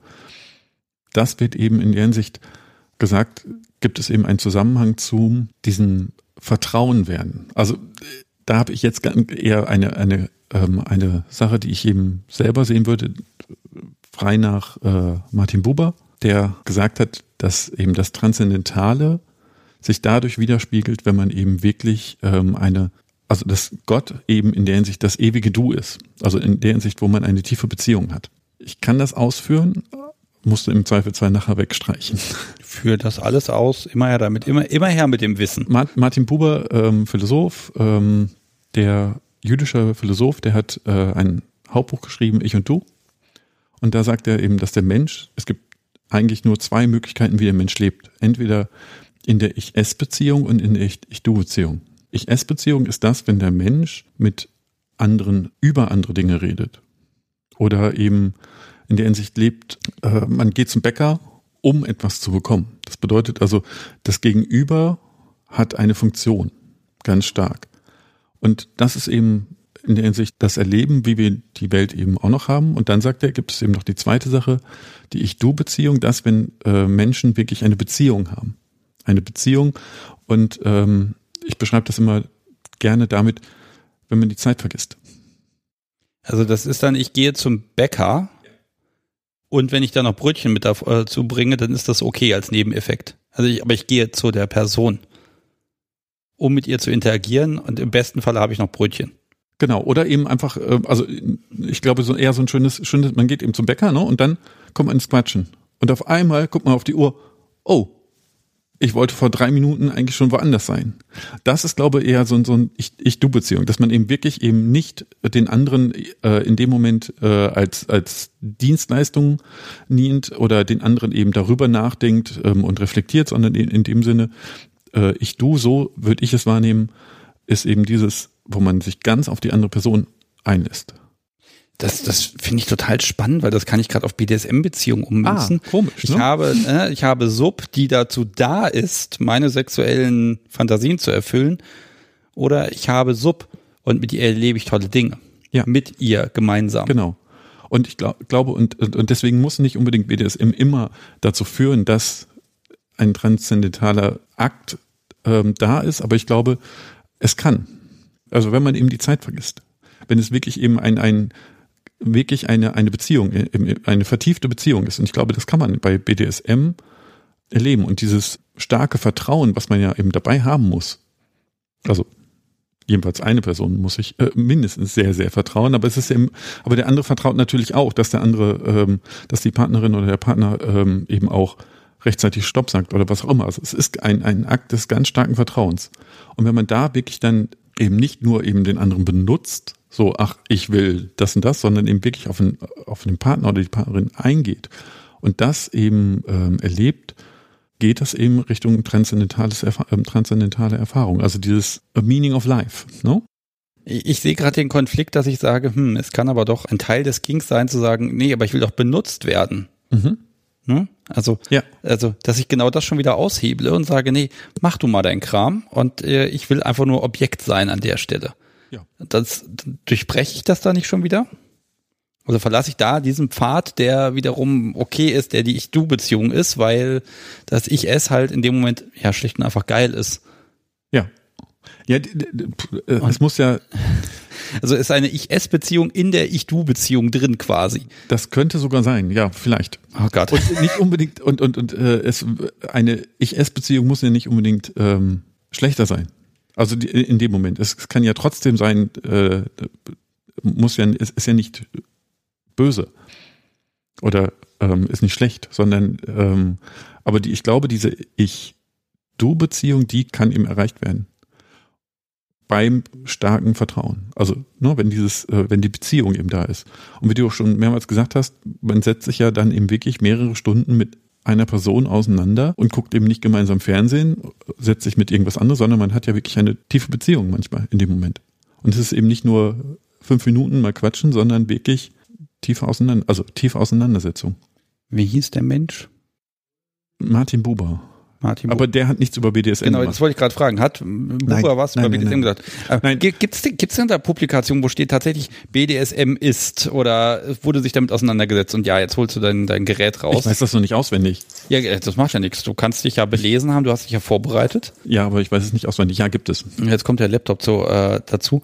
Äh, das heißt, wir produzieren im Zweifel irgendwelche Links und Verweise, kommt alles in die Also es Shownotes rein. Einmal eine äh, Doktorarbeit äh, zum Thema Beating the Boundaries, an Exploration of BDSM as Religioning zum Ja. Beispiel. Ähm, dann ähm, Intense Exchange, Sadomasochism, Theology and the Politics of Late Cap- Capitalism. Da geht es eben ganz stark ähm, darum, dass wirklich eben Vertrauen und äh, Gibt es eine Empfehlung zu sagen, ja, das kannst du ruhig machen? Also das kann man ruhig machen, ja. Wobei eben auch da ganz klar abgegrenzt wird, okay, man kann es machen, aber nur im Konsens. Wird da abgegrenzt, wann dieser Konsens verloren geht? Oder wie ich den schaffen kann? Also da- das ist da nicht, sondern das ist eben Voraussetzung. Also in der Hinsicht ähm, eben, da wird eben ab, abgegrenzt zwischen eben konsensualer BDSM, abgegrenzt zu Beziehungen mit äh, Gewalt. Ja gut, die Abgrenzung wollen wir BDSMer ja eh immer schaffen. Genau, richtig. Und wenn das, ich sag mal, verwechselt wird oder in einen Topf geworfen wird, dann also werde ich persönlich auch immer echt sauer, weil ich halt auch sage, das hat nichts miteinander zu tun. Aber dann muss man auch erstmal erklären, warum das nichts miteinander zu tun hat. Ähm, kritische Geschichten, was hast du da gefunden? Da habe ich ehrlicherweise nur äh, auf amerikanischen Seiten äh, gefunden, die eben genau sagen, ja, BDSM ist böse. Also und da begründen sie das mit meines Erachtens teilweise zum an den Haaren herbeigezogenen Bibelstellen. Also ne, sie suchen Bibelstellen raus und äh, ordnen dann eben daraus, dass es eben schlecht ist. Aber da ist eben eigentlich nicht nur BDSM schlecht, sondern da ist natürlich auch gleich Homosexualität schlecht. Da ist äh, bei denen dann auch noch ganz, ganz, ganz viel. Also die sind dann schon gleich ähm, Ach so, also du, da wird dann wirklich geguckt, ähm, ich sage den Menschen, verhalte dich so und so und äh, nehmen die Bibel quasi als, als Unterstützung, um alles andere wegzuargumentieren. im Zweifelsfall, ja, kann man so ein bisschen. Also ich, ich bleib ja dabei, die Bibel ist so dick, ich werde immer einen Satz da drin finden. Den finde ich allerdings auch, ich sag mal, in, wenn ich Harry Potter herbeinehme, ich werde in den ganzen Harry Potter Bänden für jede Lebenssituation einen Satz finden, der gerade passen könnte, um irgendwas zu verargumentieren. Immer. Gerade Harry Potter. Und das könnte ich ja mal als lustiges Experiment machen, dass ich dann mal gucke, ob ich da nicht immer irgendeinen Spruch finde von irgendwem, äh, der sagt, das ist gut, das ist schlecht. Ähm, Aber Theologie ist ja eben wirklich meines Erachtens eben nicht einfach nur nach irgendwelchen Sätzen suchen. Mich, mich würde ja interessieren, ob jemand wirklich was gefunden hat, wo er sagt, guck mal, daraus ergibt sich relativ klar, kannst du machen. Also worauf basiert das? Weil das The Theologie ist ja nicht, ich behaupte, sondern ich habe immer etwas, eine, eine, eine Grundlage, ich habe Wissen gefunden, das, was weiß ich, ja seit Jahrtausenden im Umlauf ist und interpretiere das, nein, interpretiere ich, das ist ja auch keine Wissenschaft mehr. Also wenn ich interpretiere, habe ich mir selber was zusammengemixt. Nee, äh, das ist noch immer Wissenschaft. Okay. Also äh, Wissenschaft bedeutet ja nicht, ähm, also Interpretation ist immer Wissenschaft. Weil was nichts anderes äh, äh, passiert ja in Geschichte auch. Geschichte ist auch Interpretation von Quellen. Ja, aber die, der Freiheitsgrad der Interpretation, der ist natürlich immer schwierig. Also ich kann etwas so und so auslegen, sagt man ja immer. Mich würde jetzt interessieren, gibt es da was, worauf man sich beruft in den Publikationen? Also das, was ich gelesen habe, es gibt noch viel mehr, wird es weniger gesagt, oh, wir machen das, sondern es ist, war eher andersrum. Also es war eher so, dass äh, gesagt wird, BDSM hat Aspekte, von denen man lernen kann. Ich habe jedenfalls nicht gefunden, oh, BDSM ist nicht schlecht, sondern es war eher genau andersrum. Also es spricht nichts dagegen. Es wurde aber auch nicht dafür argumentiert, sondern es wurde eben gesagt, okay, ähm, so, solange es eben nicht unter, ähm, darum geht, allgemein und zu unterdrücken, sondern eben Konsens ist und so weiter und so fort, gibt es eben Aspekte, wo eben BDSM eben äh, zum Beispiel das Aushandeln als eben positiv dargestellt wird. Also Mechaniken, die BDSM Genau. schön machen sollen, wie eben Rede miteinander, Rede miteinander über Sexualität, schweigt das nicht tot. Dass diese Aspekte, auch wenn sie im BDSM münden, aber dass diese Aspekte generell wünschenswert sind in Genau. allen Beziehungen. Ja. Oder eben, genau, und dass eben gesagt wird, okay, und da kann man eben vielleicht was lernen. Also dass, dass bestimmte Ah. Aspekte im BDSM eben als, okay, da, da, ne, da kann man was lernen. Okay, also für generell für Beziehungen kann ich da was mitnehmen, wie die funktionieren können. Ja, aber wo, wobei noch nicht mal unbedingt Beziehungen, sondern eben auch in der Hinsicht, es ging teilweise eben um äh, ja nicht Gemeindearbeit, aber äh, es, ging nicht nur eben, wie geht eine, Be äh, eine, eine, eine Beziehung, sondern eben ähm, es ging darum, da kann man eben was lernen, eben wie wie äh, wie kann man überhaupt was auslegen. Also ne, das bedeutet eben aus, weil, weil ja eben Auslegung immer auch einen, einen Rahmen braucht. Ja. Und, und Geschichte ist natürlich auch ein Rahmen. Also da muss ich nur mal von vorhin widersprechen. Also auch Geschichte hat natürlich ähm, viele Freiheitsgrabe. Zur NS-Zeit hat man dieselben Quellen ganz anders interpretiert als heute. Also es be bedeutet, jede Geisteswissenschaft, auch Philosophie oder anders, hat natürlich ähm, gewisse Freiheitsgrade. Und das gilt natürlich auch für die Theologie. Und bei der Theologie muss man eben dann schauen, ähm, was sind zum Beispiel die Grundaktionen? Also was sind die Kerngedanken, die ich sage, okay, von, davon gehe ich aus. Mhm. Und da hängt, hängt eben viel ab, vielleicht von dem eigenen Gottesbild. Und wenn ich eben sage, Gott hat äh, das und das und das und das gemacht und Gott diktiert die Bibel und deswegen muss das, was in der Bibel steht, eins zu eins umgesetzt werden, da hat man theologisch Probleme meines Erachtens und dann landet man bei irgendwelchen Menschen, die ihm sagen, die Erde ist nur 4000 Jahre alt. Gibt es, speziell in Amerika. Ich hatte mal eine Freundin, die war da eindeutig dieser Meinung. Hat nicht mehr lange gehalten, sehr lange her. Ja, also äh, äh so, so, solche Menschen gibt es. Ja. Und dann gibt es eben, äh, und deswegen hängt es immer davon, also ne, dieses, äh, was ist, was sind, was ist dein Gottesbild oder was ist dein, äh, dein, dein Grundaktion? Wie verstehe ich die Bibel? Ist die Bibel eben Wort für Wort oder nicht? Also da, deswegen finde ich die, auch, auch in Geschichte und Theologie gibt es auch Freiheitsgrade, aber eben auch dann logisches darauf aufbauen. Ja, das ist so, man landet dann ganz schnell im Fanatismus, wenn man das so eins zu eins ähm, was heißt, auslegen will. Was heißt schnell?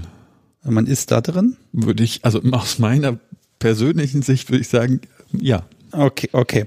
Ähm, jetzt hast du eben mehrmals das Wort Gott gesagt und das ist ja so, ähm, habe ich so gelernt damals. Äh, ich war Kon äh, Kommunionist, nein, wie heißt denn das? Ich habe die heilige Kommunion auf jeden Fall empfangen.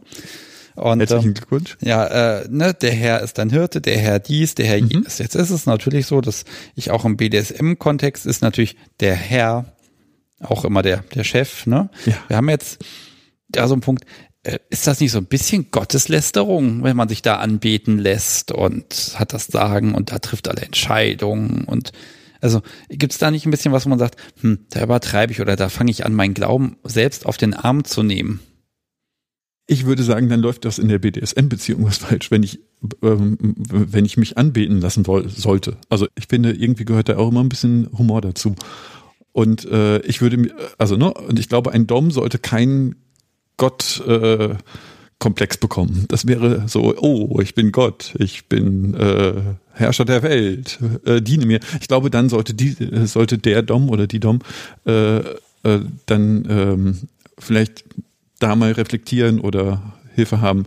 Oder dann hilf mir mal. Ähm, der, der Punkt ist ja der, man hat ja manchmal schon das Gefühl, da kniet dieses Wesen vor mir auf dem Boden und himmelt mich an und sagt, ja Herr und danke Herr und ist lieb und nett zu mir und ich sag's dir ganz ehrlich, dann kriegt man schon so ein, ja, natürlich ist mir in dem ist mir das bewusst, dass wir jetzt hier in, in dem Moment in einer Session sind und trotzdem spürt man diesen Rausch von Macht, von oben sein, von man, also ganz ehrlich, ich glaube, ich habe das mal sogar gesagt.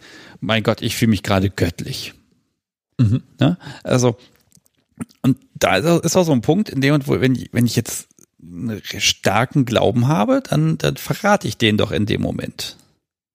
Ich weiß, was du meinst. Also A, ist mein Gottesbild anders. Also für mich ist eben Gott nicht der im Himmel und äh, ich muss unbedingt vor ihm niederknien und keine Ahnung was. Da habe ich ihm einfach auch ein ganz anderes äh, Gottesbild. Und ich glaube eben dieses, äh, ich sag schon teilweise, also es kann sogar destruktiv sein, destruktive Gottesbild, du musst, ne, Gott sieht alles und du darfst das und das nicht und so so fort. Also ich glaube dann, wenn man so ein Gottesbild hat, ist das, glaube ganz schnell ein großes Problem. Also ich glaube, ne, dann, dann ähm, hat man natürlich Gewissenskonflikte. Ich darf nur vor Gott knien, wenn, wenn man so einen Gedanken hat. Ich persönlich habe nicht so ein Gottesbild. Also mein Gottesbild hat sich auch gewandelt, aber aktuell würde ich definitiv nicht so sagen, äh, dass äh, ich da äh, vor ihm niederknien muss. Und ähm, deswegen bin ich da eben, glaube, also da habe ich eben einfach, ich persönlich habe da ein positiveres Bild. Vielleicht liegt es da wirklich auch an, an der Konfession an der Stelle. Ich war vor, ich glaube, das ist jetzt zehn Jahre her oder so. Ich weiß gar nicht, worum wir waren. Auf jeden Fall Heiligabend waren wir mal in der Kirche. Und katholische Messe zu Heiligabend.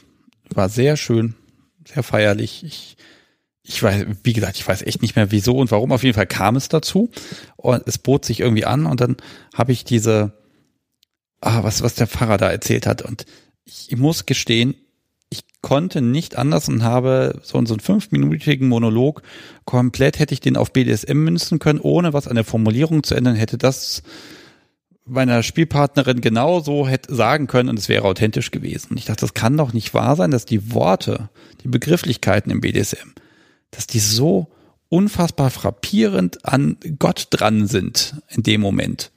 Ja. Er, er wacht über dich, er ist da, er wird dich prüfen und lieb haben und lieben und äh, Konsequenzen und der Zorn und kein, einfach mal um diese ganzen Begrifflichkeiten herzunehmen. wo ich mir dachte, das, das kann doch kein Zufall sein, dass, dass, dass manchmal, dass diese, diese Wortspiele im BDSM oder der, der Wortgebrauch, dass der so nah dran ist an, im Prinzip an dieser katholischen Weihnachtsmesse. Das hat mich an, fertig gemacht. An, an, dieser katholischen Weihnachtsmesse. Also ich muss auch da ein, ein, ein, wie nennt man das? Manche katholische Priester, äh, die ich kenne, sind ähm, da nicht so ich kenne einen katholischen Priester, der eben aussagt, okay, ich kann Homosexuelle nicht trauen, ist nicht erlaubt, also formal, aber hier, ich äh, taufe euer Kind und ihr seid herzlich willkommen. Auch das gibt es. Zum Glück. Vielleicht weniger oder was auch immer. Ich finde, äh, es gibt natürlich dieses Gottesbild. Und, und, und dieses Gottesbild, dieses, äh, ne, Gott sieht alles und und äh, nur Gott ist heilig und äh, dieser Aspekt ähm, und weil Gott heilig ist, ähm, musst du eben ihm gehorchen und ähm, musst eben die Gebote halten und musst das und das machen und musst das und das und deswegen musst du auch zur Beichte und deswegen musst du das machen. Also natürlich gibt es das Gottesbild und ähm, wird natürlich auch noch gelehrt und und und äh, teilweise eben zentral sogar noch gelehrt. Also da dieses, ne, als erstes mal den Menschen schlecht machen. Also du bist böse und äh, der ähm, du sündigst und deswegen musst du den dann im Buße tun und das passt natürlich genau zu BDSM. Ne? Also, ja, genau, also früher hat man sich dann selbst gegeißelt und äh, heutzutage äh, darf das der Partner machen. Das gibt es und und diese Betonung, dass eben Gott der Heilige ist, der eben ähm, von der Sünde eben getrennt werden muss und der Mensch muss eben von der Sünde getrennt werden. Dieses Gottesbild gibt es und, und äh, wird heutzutage noch immer gepredigt und ähm, ja, und ich würde nicht zu der Gemeinde gehen, weil ich eben ein anderes Gottesbild habe. Ja, ich überlege einfach gerade, ob die, ob die Menschen, die, äh, ob BDSMer aufgrund ihrer Sozialisation in der Kirche diese Formulierung gewählt haben, und die sich dann langfristig durchgesetzt haben, um dieses Machtgefälle und Machtgefüge ähm, äh, ähm, vermittel miteinander vermitteln zu können. Also ist die Art und Weise, wie BDSM, welche Begrifflichkeiten, Herr und ne, Sünde und keine Ahnung was, kommt das eventuell aus der Kirche, unser BDSM, den wir betreiben? Hat er da vielleicht irgendwelche Wurzeln her mitgenommen? Ich versuche das jetzt einfach mal herbeizukonstruieren. Es gibt ein ganz berühmtes Buch, was, ähm, was ich aber nicht gelesen habe ähm, wo es über die Geschichte des Schmerzes geht. Inwiefern eben äh, Religion und Schmerz eben zusammengehören. Es gibt da, glaube ich, auch wirklich Beeinflussung gegenseitig, würde ich sagen. Also weil Kirche natürlich oder Religion natürlich äh, stark in der Gesellschaft früher noch wichtiger war und äh, natürlich dadurch eben auch den Sprachgebrauch geprägt haben, heutzutage ja noch. Ne? Also und ich denke, natürlich gibt es da ähm, Zusammenhänge, dass eben vielleicht da Kirchenmarkt. Und es gibt eben auch ähm, eben einen Vergleich, eben inwiefern äh, BDSM-Riten oder Praktiken den, den äh, religiösen Praktiken gleichen. Also auch das würde ich äh, nicht verneinen. Ich nehme jetzt mal das Andreaskreuz. Mhm. Ich meine, da nagelt man seinen Partner irgendwie auch mehr oder minder als Kreuz und ja, wobei Andreaskreuz äh, ist ja christlich. Ja, also, eben, also dass man das benutzt im BDSM, das kann ja, kommt ja nicht von ungefähr.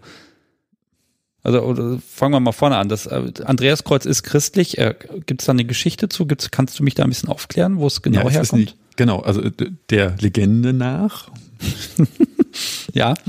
Ja, der Legende nach soll der Jünger oder der Apostel ähm, Andreas ähm, eben auch gekreuzigt werden. Also die meisten Apostel ähm, und, ähm, sind ja irgendwie gewaltvoll gestorben.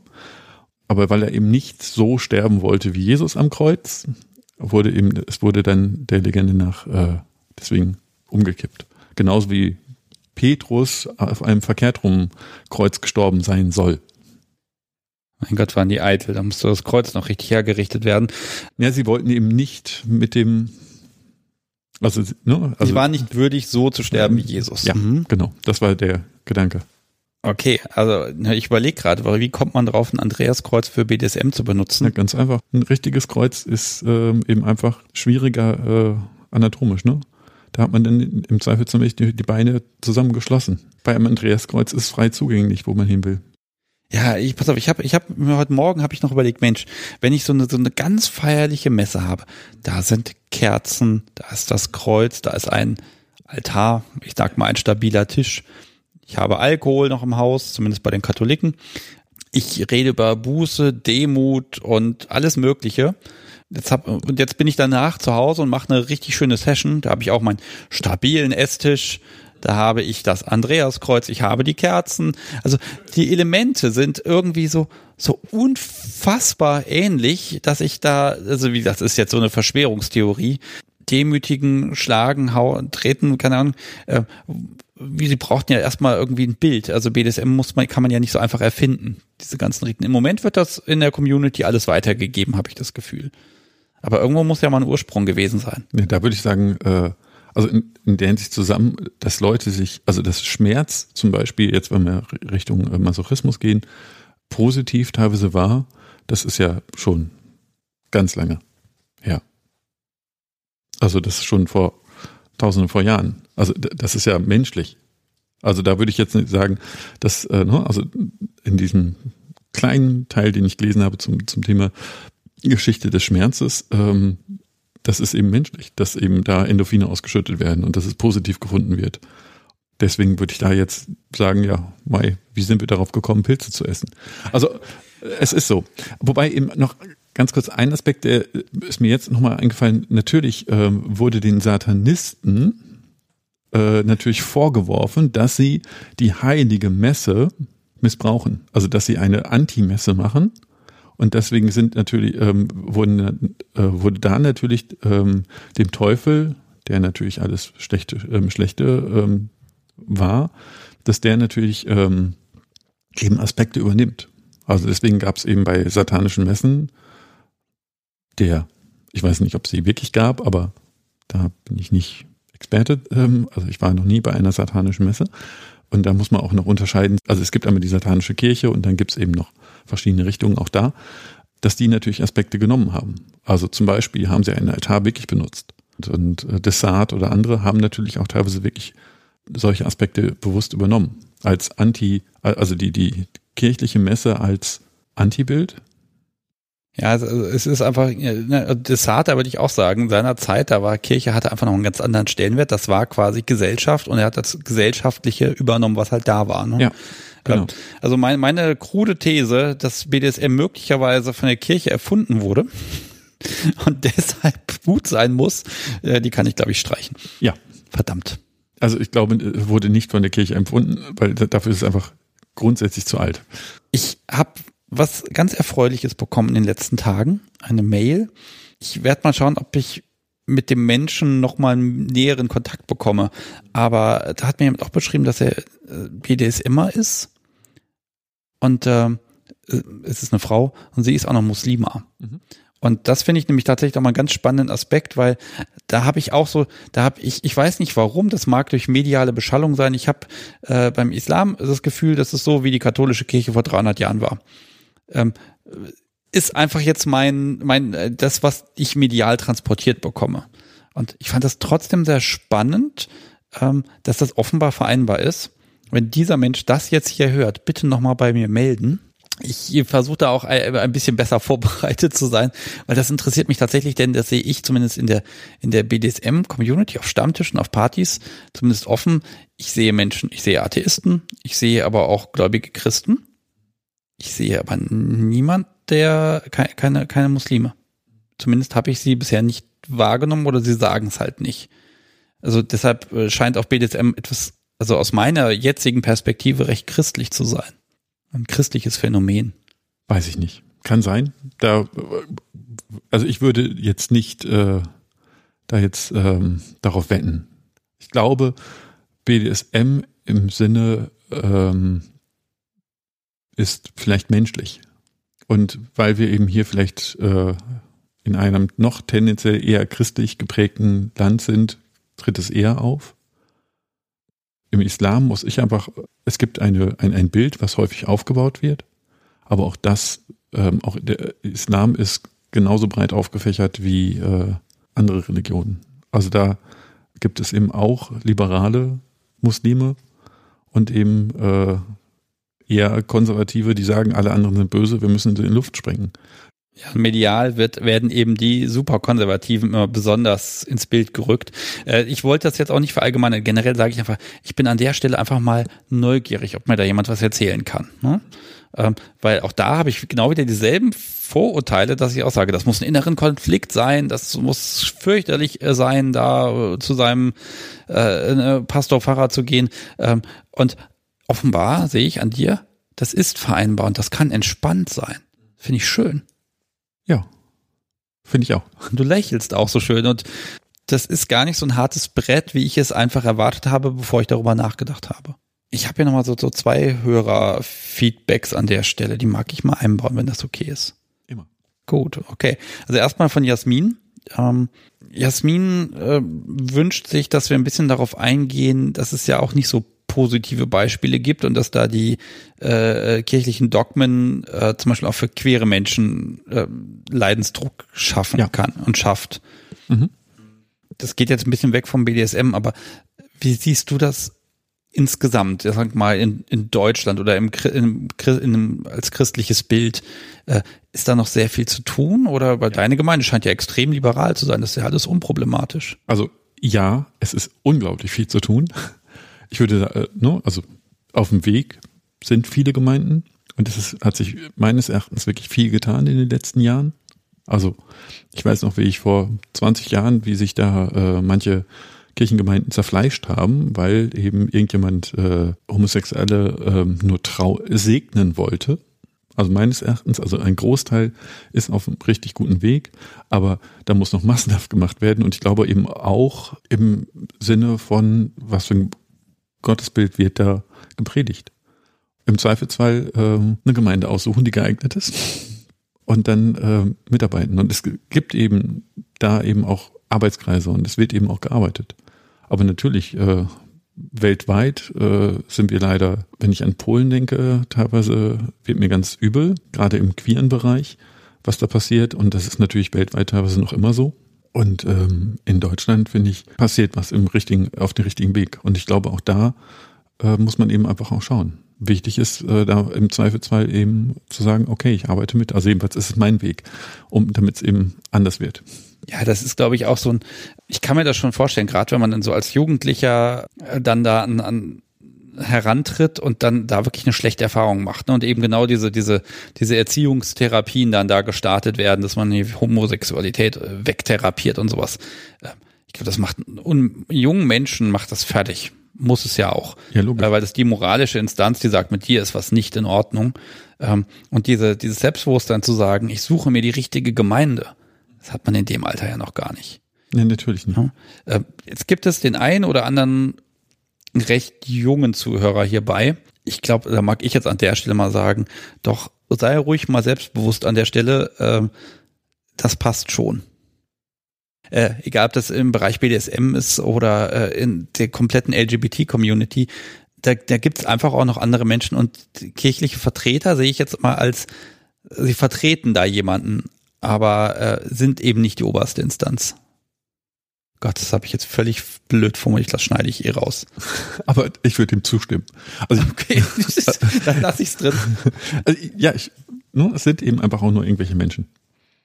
Und äh, ja, sie haben teilweise ausgelegt und ich finde, ähm, für mich wichtig ist eben da ähm, die Kräfte stärken, die eben ähm, ein positives Gottesbild und ein positives Menschenbild haben. Ach so, ja klar, wenn die Gemeinden, die keine Mitglieder mehr haben, die werden ja eh zugemacht und zusammengelegt mhm. und die, die natürlich da weiter vorne sind, die wachsen ja eher noch. Ähm, das heißt, das Problem, der Markt erledigt das Problem. Ich glaube, ich hoffe, ja, wobei auch leider in, in die andere Richtung. Ich, ich habe hier noch so ein paar Hörerfragen, da muss ich nochmal drauf eingehen. Ich versuche das so ein bisschen zusammenzufassen, weil das mhm. ein recht komplexes Ding ist.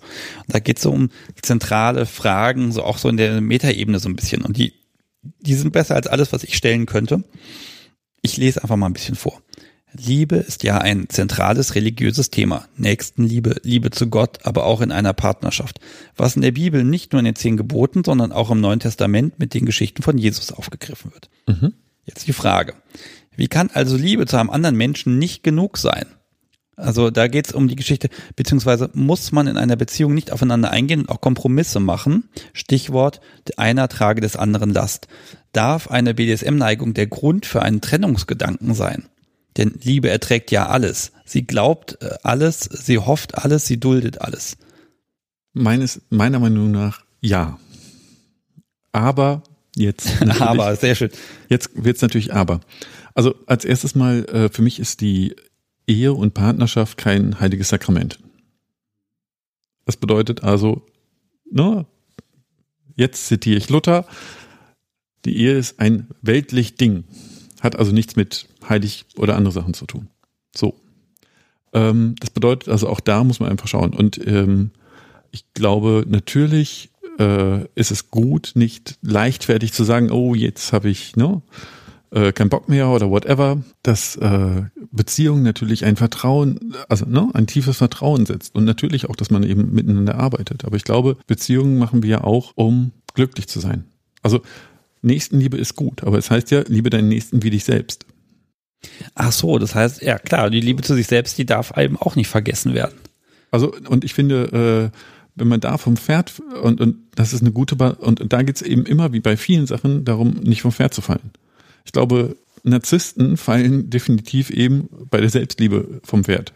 Und es gibt ähm, eben aber auch Menschen, die sich eben so sehr aufopfern, dass sie eigentlich sich selbst vergessen und sich kaputt machen. Jetzt geht es eben darum, die Balance zu halten. Und deswegen ist natürlich die Nächstenliebe wichtig. Aber wenn ich, äh, wenn mein Leidensdruck so stark ist, dass ich äh, da nicht mehr glücklich bin, also A, sollte dann der Partner oder die Partnerin das bitte hoffentlich mitbekommen und sagen, hey, du bist nicht mehr glücklich, ich liebe dich, ich habe da Nächstenliebe, auch das, dann sollte man mal, äh, warum bist du nicht glücklich? Ich beobachte das. Das wäre mein Idealbild von einer Beziehung. Dementsprechend auch ähm, geht das gegenseitig. Und das Zweite, was ich jetzt ganz kurz sagen muss, ähm, du hast da gerade zitiert aus der Bibel, ne, die Liebe erträgt alles. Also es gibt eben im Griechischen drei Begriffe für Liebe. Ähm, den Eros, muss ich nicht erklären. Ähm, dann die Philia, die Freundschaft, freundschaftliche Liebe und dann gibt's die Agape, die ähm, selbstlose Liebe. Und äh, in dem Text steht immer Agape, also immer die selbstlose Liebe. Und die selbstlose Liebe erträgt natürlich auch alles, weil sie natürlich selbstlos ist. Ähm, und die und im Neuen Testament wird häufig die selbstlose Liebe, diese Agape, mit der Liebe Gottes gleichgesetzt. Also, ne? Und, und ähm, Also ich muss nichts dafür leisten an Gott, dass er mich ja, liebt. Zum Beispiel. Oder genau. sie. Und, ähm, und natürlich ist es ähm, ein, ein, eine tolle Sache. Und deswegen muss ich immer ähm, schmunzeln, dieses, ähm, dieser Spruch wird regelmäßig bei Trauungen als Trauspruch benutzt. Die Liebe erträgt alles. Und, und da denke ich immer, nee, wir sind Menschen. Und wir bestehen eben nicht nur aus äh, der selbstlosen Liebe, sondern wir bestehen auch aus der freundschaftlichen Liebe. Und ehrlicherweise, bei mir ist es auch, der Eros äh, spielt bei mir auch eine Rolle. Sonst würde ich, glaube ich, kein BDSM betreiben. Und ähm, da geht's wieder um die Balance. Also ich finde, auch da muss man eben die Bibeltext eben äh, im, im Kontext sehen. Und äh, ich glaube, wenn man da eben die, diese selbstlose Liebe zu sehr erhöht, dann sind wir nämlich nicht mehr bei der Selbstliebe. liebe deinen Nächsten wie dich selbst. Und das wie dich selbst ist einfach notwendig. Und wenn ich da zu sehr den, die Agape rauspacke und ähm, eben mich kaputt mache dafür, bin ich meines, also ist mein Verständnis das nicht mehr da. Und deswegen dürfen eben auch meines Erachtens, wenn der Leidensdruck zu sehr ist und wenn man nicht mehr glücklich wird, man darf auf sich selbst aufpassen. Ich habe gerade das Gefühl, das ist ein Übersetzungsproblem einfach. Im Deutschen haben wir das Wort Liebe. Ja. Punkt. Und äh, jetzt wird die, ich sag mal, hochstilisiert. Da hast ja auch, selbst Hollywood ist da, ne? Da stehen Menschen von den Toten auf, wenn nur die Liebe tief genug ist. Ähm, also eine sehr romantisierte Geschichte. Ähm, und wenn ich das natürlich so betrachte, dass die Liebe alles überwindet, dann überwindet sie natürlich auch, dass der Partner zum Beispiel das Verlangen nach BDSM hat. Mhm. Die Liebe wird stärker sein als dieses Verlangen. Also da würde ich das gegeneinander aufwägen. Das scheint kein guter Weg zu sein. Finde ich nicht. Ja. Okay. Und ich finde eben auch der Partner muss natürlich irgendwie auch, sollte ja auch die andere gegenseitig lieben. Also es sollte und, und dementsprechend, wenn es mitbekommt, der leidet da, dann muss man da irgendwie auch mal gucken. Ja, aber da habe ich immer so ein ganz großes moralisches Ding. Mhm. Ähm, ja, ich kann meinen Partner fragen, hallo, ich möchte hier im Bereich BDSM was machen, das ist mir wichtig. Ähm, und ich bin übrigens Sadist, mal als Beispiel. Ich kann ja meinem, meinem Partner nicht androhen damit, du pass mal auf, du lässt dich jetzt von mir in Zukunft schlagen, damit ich meinen Spaß habe, weil sonst trenne ich mich von dir und dann ist das alles rum. Mhm. Das ist mein Umkehrschluss. Und das könnte ich moralisch auf keiner Ebene verantworten. Ja. Und wenn dann auch noch irgendwie eine gemeinsame Abhängigkeit da ist, sagen wir mal das Haus, die Kinder und weiß der Kuckuck was, dann habe ich eventuell das Problem, dass wenn ich das so androhe, dass ich sage, ich brauche das, das ist mir wichtig, dass ich das Gefühl hätte, mein Gegenüber, mein Partner, der macht das jetzt mit in Zukunft, mhm.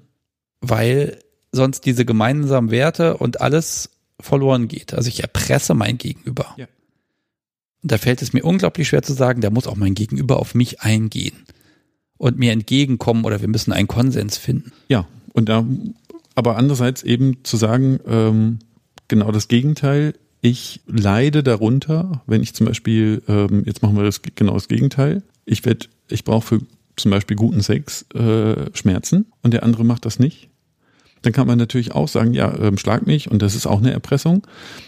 Aber die Frage ähm, ist, soll man dann einfach sagen, ja, okay, ich leide, nehme ich, check. Also das kann man ja auch bei, dabei ganz anderen Sachen machen. Also auch, auch äh, bezieht sich ja auch auf andere Sachen. Also dann dürfte man eigentlich sich nie trennen. Oder? Ja, also bei BDSM ist es natürlich nochmal so, dass das eine, ähm, das etwas, was erstmal ein Tabu ist. Nämlich, also ich sag mal, jetzt, um das mal platt zu machen, Gewalt ne? ähm, äh, dass ich das hernehme und sage, das ist mir wichtig, dir das ist ja keine Gewalt, aber ne, dir etwa dir Schmerzen zuzufügen, mhm. ne, das äh, da da ist noch mal was also übertragen gesehen im anderen Schaden. Ich will dir ich hab, habe das Gefühl dir schaden zu müssen, um das jetzt mal so plakativ zu sagen, sonst trenne ich mich von dir. Aber da merkt man schon, wenn ich das schon sage, da wird mir schon schlecht, ne? Ja, aber das ist auch kein BDSM. Also das ist doch kein Konsens. Wenn die Person das sagt, nur, äh, also wenn die Person das aus Angst macht, ich glaube, ähm, oder aus Abhängigkeit, dann ist, ne, also weil sie eben sonst verlassen wird, dann ist das für mich kein Konsens. Mhm. Konsens bedeutet, ich bin mit der Handlung an sich zufrieden und nicht aus Angst. Weil das ist ja wirklich, ähm, dass sie eben eigentlich das aus Angst macht. Sie ist nicht als, als Person, die wirklich dahinter steht da, ähm, dafür. Und dementsprechend ähm, ist das kein BDSM.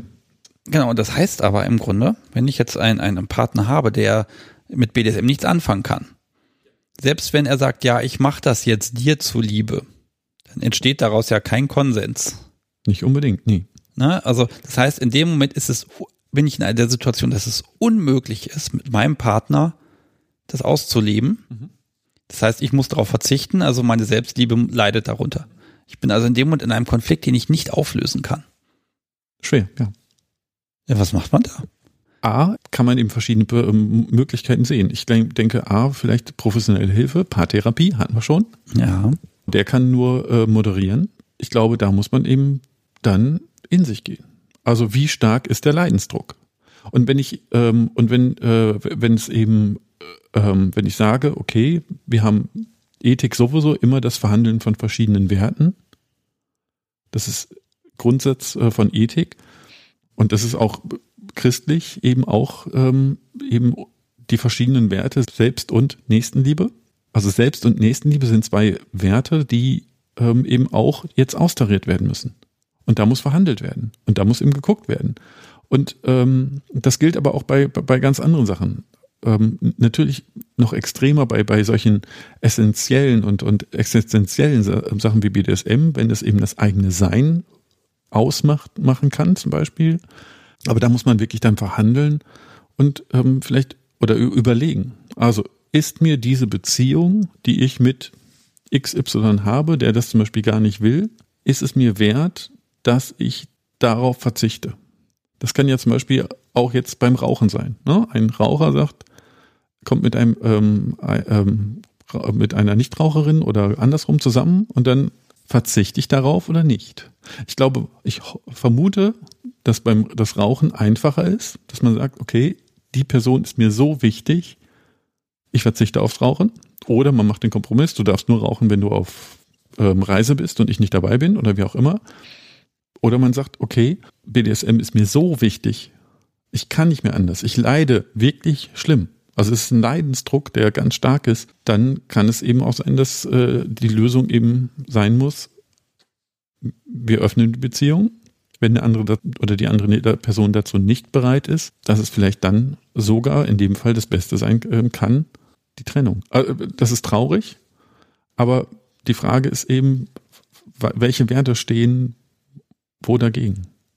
Da gibt's noch mal diesen Punkt, ähm, gerade wenn die Familie ein bisschen größer ist, man hat da zum Beispiel mhm. Kinder, ne? Ja, oder Haus, Familie. Ja, ich ja. nehme mir jetzt wirklich mal Kinder mit dran.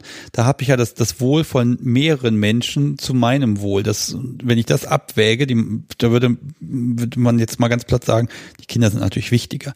Ich glaube, daher kommt das auch, dass das kommt häufiger vor, dass Menschen, wenn die Kinder aus mhm. dem Haus sind, mhm. dass dann die Trennung relativ schnell kommt es gibt äh, bestimmte, also typische ähm, Trennungsmomente sind häufig eben, wenn die Kinder ungefähr so zehn sind. Da gibt's, also als Lehrer kriege ich das häufig mit, so wenn die fünfte, sechste Klasse ist, da gibt's einen Peak und natürlich dann, wenn die Kinder so 18, 19, 20 sind. Aus, glaube dem gegebenen Anlass, weil dann eben das einfach, ne, also weil die Kinder entweder aus dem Gröbsten sind oder eben ähm, Gröbsten raus sind oder sogar ganz erwachsen sind ähm, natürlich ist es nicht einfach, äh, da das zu entscheiden. Und äh, ne, welches Leid ist wie, wo größer und äh, kann ich damit leben oder nicht? Ich weiß es nicht. Aber andererseits, wenn der Leidensdruck so groß ist und ich, dass die Person einfach nicht mehr glücklich wird, das kriegen auch Kinder mit. Mit dem Leidensdruck und wie wichtig ist mir das? Da, da habe ich gerade immer noch das Gefühl, vielleicht, wenn du, du hast ja, stell mal vor, du, du bist in einer langjährigen Beziehung und jetzt entdeckst du, dass das spannend sein könnte, aber du hast es ja noch nicht wirklich erlebt. Jetzt müsstest du, ich sag mal auf gut Deutsch, erstmal bescheißen, um zu verifizieren, ob das tatsächlich so wichtig ist, um dann zu sagen, das ist mir so wichtig, das muss sein. Ähm, da, da, ne, also du bist dir nicht sicher, ob dir das so wichtig ist, ob das diese Erfüllung ist, ob dir das so viel gibt. Und du müsstest dir quasi erstmal sagen, pass mal auf, lieber Partner, es könnte sein, dass ich da was gefunden habe. Das könnte mir so wichtig sein, dass unsere Beziehung dann beendet wird. Aber damit ich mir sicher sein kann, ob das so wichtig ist, lass mich doch jetzt erstmal ein bisschen äh, mit jemand anderem da rummachen und ausprobieren, damit ich überhaupt weiß, ob das eine Gefahr für unsere Beziehung ist. Bitte sag doch mal ja. Das wäre der korrekte Weg, dass man erstmal im Konsens versucht, diese Erfahrung machen zu dürfen. Das wird ja nicht so vorkommen. Wahrscheinlich nicht. Genau, das heißt, ich habe da etwas, ein, ein, ein, eine sexuelle Identität, eine Neigung, ein, ein was auch immer, von dem ich nicht weiß, wie groß und wie stark es ist und ob es wirklich so wichtig ist. Und der Druck, es überhaupt mal auszuprobieren, treibt mich schon dazu, eine Beziehung möglicherweise zu beenden. Ich finde, diese Rechnung, die kann man dann nicht mehr so einfach anstellen, sondern sagt dann leid ich, weil ich, es ist ja unbestimmt. Das kann ja sein, ja. Ich finde das fürchterlich. Das ja. ist ja wie die Hölle. Ja, aber das ist, glaube bei vielen Sachen so. Dass wir eben einfach auch teilweise viel ertragen. Aber da gibt es kein ne, Patentrezept. Also da muss die müssen Menschen eben einfach selber entscheiden. Und äh, natürlich habe ich da steht nirgendwo auf der, äh, äh, auf der Bibelseite und dann macht das und das. Das wäre mal schön, wenn das mal hinzugefügt würde. Uh, mhm. Schreib mal. ich, ich schreib. Schreib, schreib mal das Evangelium äh, von Sebastian. Das das Evangelium des Sticks, genau. Am genau. Schluss. Ich, ich pack's dann ähm, bei mir in, mein, in meine private Bibel rein. Gucke ich aus, hänge ich an. Das finde ich lustig. Nein, aber das ist natürlich ähm, schwierig. Und bei mir selber habe ich eben auch jahrelang das nicht gemacht. Ja, aber die Überlegung ist einfach, ob Kirche nicht auf genau solche Fragen die Antwort geben können sollte. Nein. Nicht die Antwort. Und auch nicht den Weg. Genau, weil meines Erachtens äh, gerade solche Sachen sind eben nicht die Antwort. Den Weg kann es nicht geben, weil dafür sind die Situationen zu einfach und wenn es immer den, den Weg gibt und die richtige Antwort, ähm, finde ich, sind, ist man wieder zu nah am Fundamentalismus. Pass auf, wir kommen so langsam zum Ende, aber ich habe, es geht ja noch ein bisschen weiter. Also da muss ich mich mal bei Liz ganz toll bedanken, weil sie da wirklich schöne Gedanken auch ähm, ausführt. Und nun zur Akzeptanz meiner selbst. Man sucht sich seine Identität ja nicht aus, aber mein Glaube sagt ja, dass Gott mich letztlich so geschaffen hat. Warum ist das so? Beziehungsweise, warum wird jemand eine Neigung oder Orientierung geschenkt, die so viele Sorgen und Leid verursachen kann und mit der man nicht glücklich ist? Ist das eine Art von Prüfung oder als Selbsterfahrung zu sehen? Ja, also ja. Ne, ist Gott nicht dafür verantwortlich? Warum macht er so einen Mist? Entschuldigung. Mhm. Also die klassische Frage, warum lässt Gott das zu? zu? Mhm. Ähm, die einfache Sache ist natürlich, ja, das ist eine Prüfung, er will mich testen oder es ist eine Strafe. Ich persönlich würde da sagen, nein. Und äh, da kann man auch, es gibt in der Bibel ein Buch, Hiob, ne, wo die Hiobsbotschaften herkommen und so, äh, wo auch diese Antwort eigentlich tendenziell eher abgelehnt wird. Das ist eine Prüfung oder andere, andere Sachen. Die wird da erwähnt und es gibt eine andere Antwort. Die einfache Antwort kann ich auch nicht bieten. Weigere ich mich. Es gibt da verschiedene Sachen. Also es gibt einmal die Erklärung, okay, das, es gibt einen großen Plan, den wir nicht, und wir Menschen sind zu dumm dafür, um den großen Plan Gottes zu verstehen. Ob das befriedigend ist, weiß ich auch nicht. Oder es gibt die äh, andere Erklärung, äh, Hans Jonas hat die äh, ganz stark entwickelt, der eben gesagt hat, Gott ist nicht in dem Sinne der allmächtige Planer, der alles macht, sondern ähm, in Hinsicht die, die Natur und die Naturgesetze bestimmt Gott nicht immer so, sondern greift, Gott greift nicht immer direkt ein und dieses Chromosom schiebt er dahin, damit die äh, Empfindung da ist, sondern äh, dass eben einfach die Welt nach den Naturgesetzen funktioniert. Evolution. No? Ach so, also sagen wir mal so, da war jemand, der den Urknall ausgelöst hat und seitdem läuft das automatisch. Da guckt keiner mehr drauf. Das finde ich ja sogar gut. So, sowas in die Richtung geht es, genau. Aber nicht ganz. Also Hans Jonas sagt eben, äh, es gibt eben einmal, also er sagt eben, äh, Gott hilft, oder auch äh, Rabbi Kushner, der ähm, auch ein äh, Jude, der es ähnlich hat, der eben äh, sagt, Gott hilft durch andere Menschen zum Beispiel. Also indem, indem er Beistand gibt. Weil Rabbi Kushner hatte eben ein äh, Kind, was früh gestorben ist und was behindert war und da hat er eben auch ganz lange drüber gelegt. Ähm, und dass er eben sagt, Gott begrenzt sich und seine Macht allein eben durch die Naturgesetze und durch den freien Willen des Menschen. Und diese Begrenzung ähm, ist eben eine äh, Begrenzung, die eben dafür sorgt, dass äh, eben vielleicht eben auch Sachen passieren, die eben nicht schön sind. Das ist eben die Erklärung hat auch seine, auch die Erklärung hat seine Schwächen. Das ist mal so die Frage nach dem Warum. Mhm. Ja. Und ähm, auch da die Verantwortung abzugeben, zu sagen, nein, also Gott hat mich ja so gemacht. Also bin ich jetzt nicht dafür verantwortlich, dass das jetzt hier alles in die Brüche geht. Das ist vielleicht ein bisschen kurz gedacht, aber äh, das ist natürlich auch etwas, die Verantwortlichkeit, damit die Last etwas leichter wird, ein bisschen abgeben zu können. Ja. Also den Wunsch, den kann ich absolut nachvollziehen. Kann ich total. Ah, aber funktioniert irgendwie nicht. Ich weiß es nicht. Also kann man machen. Also ich würde eben sagen, ja, es gibt eben auch Evolution. Also deswegen, ähm, und, und ich finde der Begriff, da kommen wir jetzt wieder off-topic, geschaffen bedeutet für mich nicht im Sinne von, äh, Gott hat jetzt genau die Chromosomen so zusammengeschaffen, sondern erschaffen bedeutet für mich, dass ich mich selbst in einem Sinnkontext sehe. In der Hinsicht, da kommt es eben wieder zu ich und du. Ne? dass ich äh, mich selber in einem Sinnkontext zu Gott und den Mitmenschen sehe. Und das ist für mich dann eben der Begriff erschaffen sein.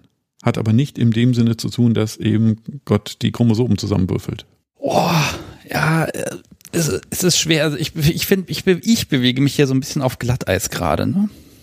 Und ehrlicherweise die Themen, normalerweise würde ich, äh, würde man in so vielen Stunden eigentlich erst. Das kannst du, ich habe Zeit. ich nicht so viel. Okay. Ja, ich, ich merke, wir, wir sind schon sehr lange am Sprechen und das, das Problem ist eben genau dieses, fast wie erwartet, es gibt keine einfachen Antworten. Es wird immer nur komplizierter, habe ich das Gefühl. Äh, aber ich, ich merke so ein bisschen was Tröstliches auch. Ne? Das ist dieses, man kann sprechen und zwar nicht nur mit dem Partner, sondern eben auch mit der Gemeinde. Und wenn die einem nicht passt, dann nimmt man halt eine andere und äh, es steht nirgendwo geschrieben, du darfst nicht. Sondern das ist ähm, interpretationsfähig und findet auch immer jemand, der sagt, das ist okay. So würde ich es formulieren, ja. Das ist okay. Oh, ich habe was gesagt, was du so verstehen lassen würdest. Weil, Sehr gut. Weil die Sache, natürlich steht da, du sollst nicht töten oder was auch immer. Ja, okay. Aber ne, das, was wir tun wollen im Bereich BDSM, das ist eigentlich ein, wir wollen uns gut tun. Und dagegen kann erstmal keiner was sagen. Sagt auch nicht so wirklich jemand. Ähm, es gibt noch hier die schöne Kategorie das Ding der Woche und du hast mir schon gebeichtet, du, du hast es nicht mit, weil es an jemand dranhängt. Ja. Okay, magst du mir sagen, was es ist? Und zwar ein Armband, ähm, was meine Liebste trägt, wenn sie bereit ist zum Spielen. Ah, das Dieses Ding. Armband, genau. Ja. Und das ist für mich wirklich eben wichtig. A, ist es eben aus, ich habe Seil geopfert dafür, ähm, womit ich sie zum ersten Mal gefesselt habe. Und das ist für mich äh, wirklich ein Ding, Deswegen habe ich es nicht mit, weil sie es eben hat. Was ich eben schön finde, weil es eben für mich äh, zwei Sachen eben verbindet. Also einmal A, Geschichte und B, eben auch die Sache, ich kann relativ sicher sein, in dem Moment äh, ist es erlaubt. Es ist schade, dass ich es jetzt nicht hier habe. Tja. Ja, äh, nein, finde ich aber tatsächlich sehr schön. Und es ist ja auch, es ist ja auch gerade schön, dass es nicht hier ist, weil das heißt ja auch theoretisch trägt sie es gerade. Das ist gut möglich, ja. Liebe Hörer, Daniel schaut gerade in sein Handy rein. Vielleicht sucht er gerade ein Bild, damit ich mal einen Blick drauf werfen kann. Oder die Liebste hat geschrieben und vielleicht ein Bild gepostet, wie sie es gerade trägt. Ich weiß es nicht. Ein Bild, ja. Ein Bild. Okay. Ich muss jetzt nur suchen. Ähm, nein, also an der Stelle ist entschuldigt, dass du es nicht mit dabei hast. Das ist in Ordnung und jetzt darf ich gleich einen Blick drauf werfen. Das ist relativ simpel. Okay, also liebe Hörer, ich, ich sehe ein Bild auf einem Handy, im Hintergrund sehe ich Kerzen und jetzt sehe ich ein Handgelenk und es ist einfach ein, es ist ein Hand, Handseil. Hand, ja. Genau, ähm, gar nicht so dünn. Es ist einfach so ein kleines Stück, so ein 20 Zentimeter Stück. Ich habe es ausgemessen, ich habe es vergessen. Es Okay. passt perfekt. Es passt perfekt. Hand, Okay, das streift sie einfach drüber und das sagt dann, da bin ich. genau. Echt schön, weißt du, ob sie das trägt, wenn du nicht da bist? Manchmal ja. Ja, dann kann es ja seinen Zweck gar nicht erfüllen. Was soll es dann sagen? Ich glaube, nee, doch, es äh, erfüllt ja seinen Zweck. Ja, aber es sagt dir ja dann nichts, weil du es nicht wahrnimmst. Aber ihr. Ah, siehst du, da, da kommen wir doch wieder ins Spirituelle so ein bisschen Ja, rein. ja nee, oh, einfach, ne, es sagt natürlich was über ähm, Mindset. Ja. Also es ist nicht nur ein Mittel der Kommunikation, sondern auch für sich selbst, sich selbst bewusst zu sein. Hier, ich bin gerade in dieser Stimmung. Mhm. Also würde ich jetzt so sagen. Ja. Ja, äh, es erfüllt eben zwei Sachen. Nicht nur, es ist die Einladung für dich, sondern auch für sie selbst ein, sie entscheidet sich bewusst dafür, in dieser Stimmung oder in dieser Bereitschaft zu sein, dass du verfügen kannst. Ja, finde ich cool. Genau. Und es ist eben so unauffällig, dass man es eben einfach wirklich äh, trägt. Bei solche Seile gibt es eben, äh, solche Armbänder gibt es ja häufig en masse. Ja, dann wäre es aber auch in der Öffentlichkeit wieder so eine Provokation. Ne? Wir sind jetzt zwei Tage unterwegs, die ganze Zeit sind äh, meine Eltern um uns herum und ich laufe mit dem Ding rum und du kannst nicht. Das ist ja auch ein bisschen fies. Ich kann schon. Im Zweifelsfall kann ich übers Handy äh, heimlich äh, böse Befehle geben. Okay, es ist also dann nicht nutzlos. Alles klar. Ja, da, ich, ich habe ja, ich muss ja gestehen, ich, ich finde immer die, die Rache der Sub, ne, die Feindin in meinem Bett, ähm, das kann, das kann einen ja manchmal unglaublich fordern. Und das Aber ist so schön. schön. Ja, das ist, das ist total großartig. Ne? Also nicht eine plumpe Provokation, sondern ein, ich bringe dich in eine, in eine Situation, in der du im Grunde nicht gewinnen kannst. Da kannst du so dommig sein, wie du willst. Ja. Und dann muss man einen Weg finden und dann, ach, das, das ist schön, ja. Herausforderungen ähm, machen spannend. Ja. Pass mal, lass mich noch mal eine allerletzte Frage stellen. Ja. Die habe ich auch schon in der Live-Sendung gefragt. Ähm, da da habe ich gefragt, kommt Subi in die Hölle?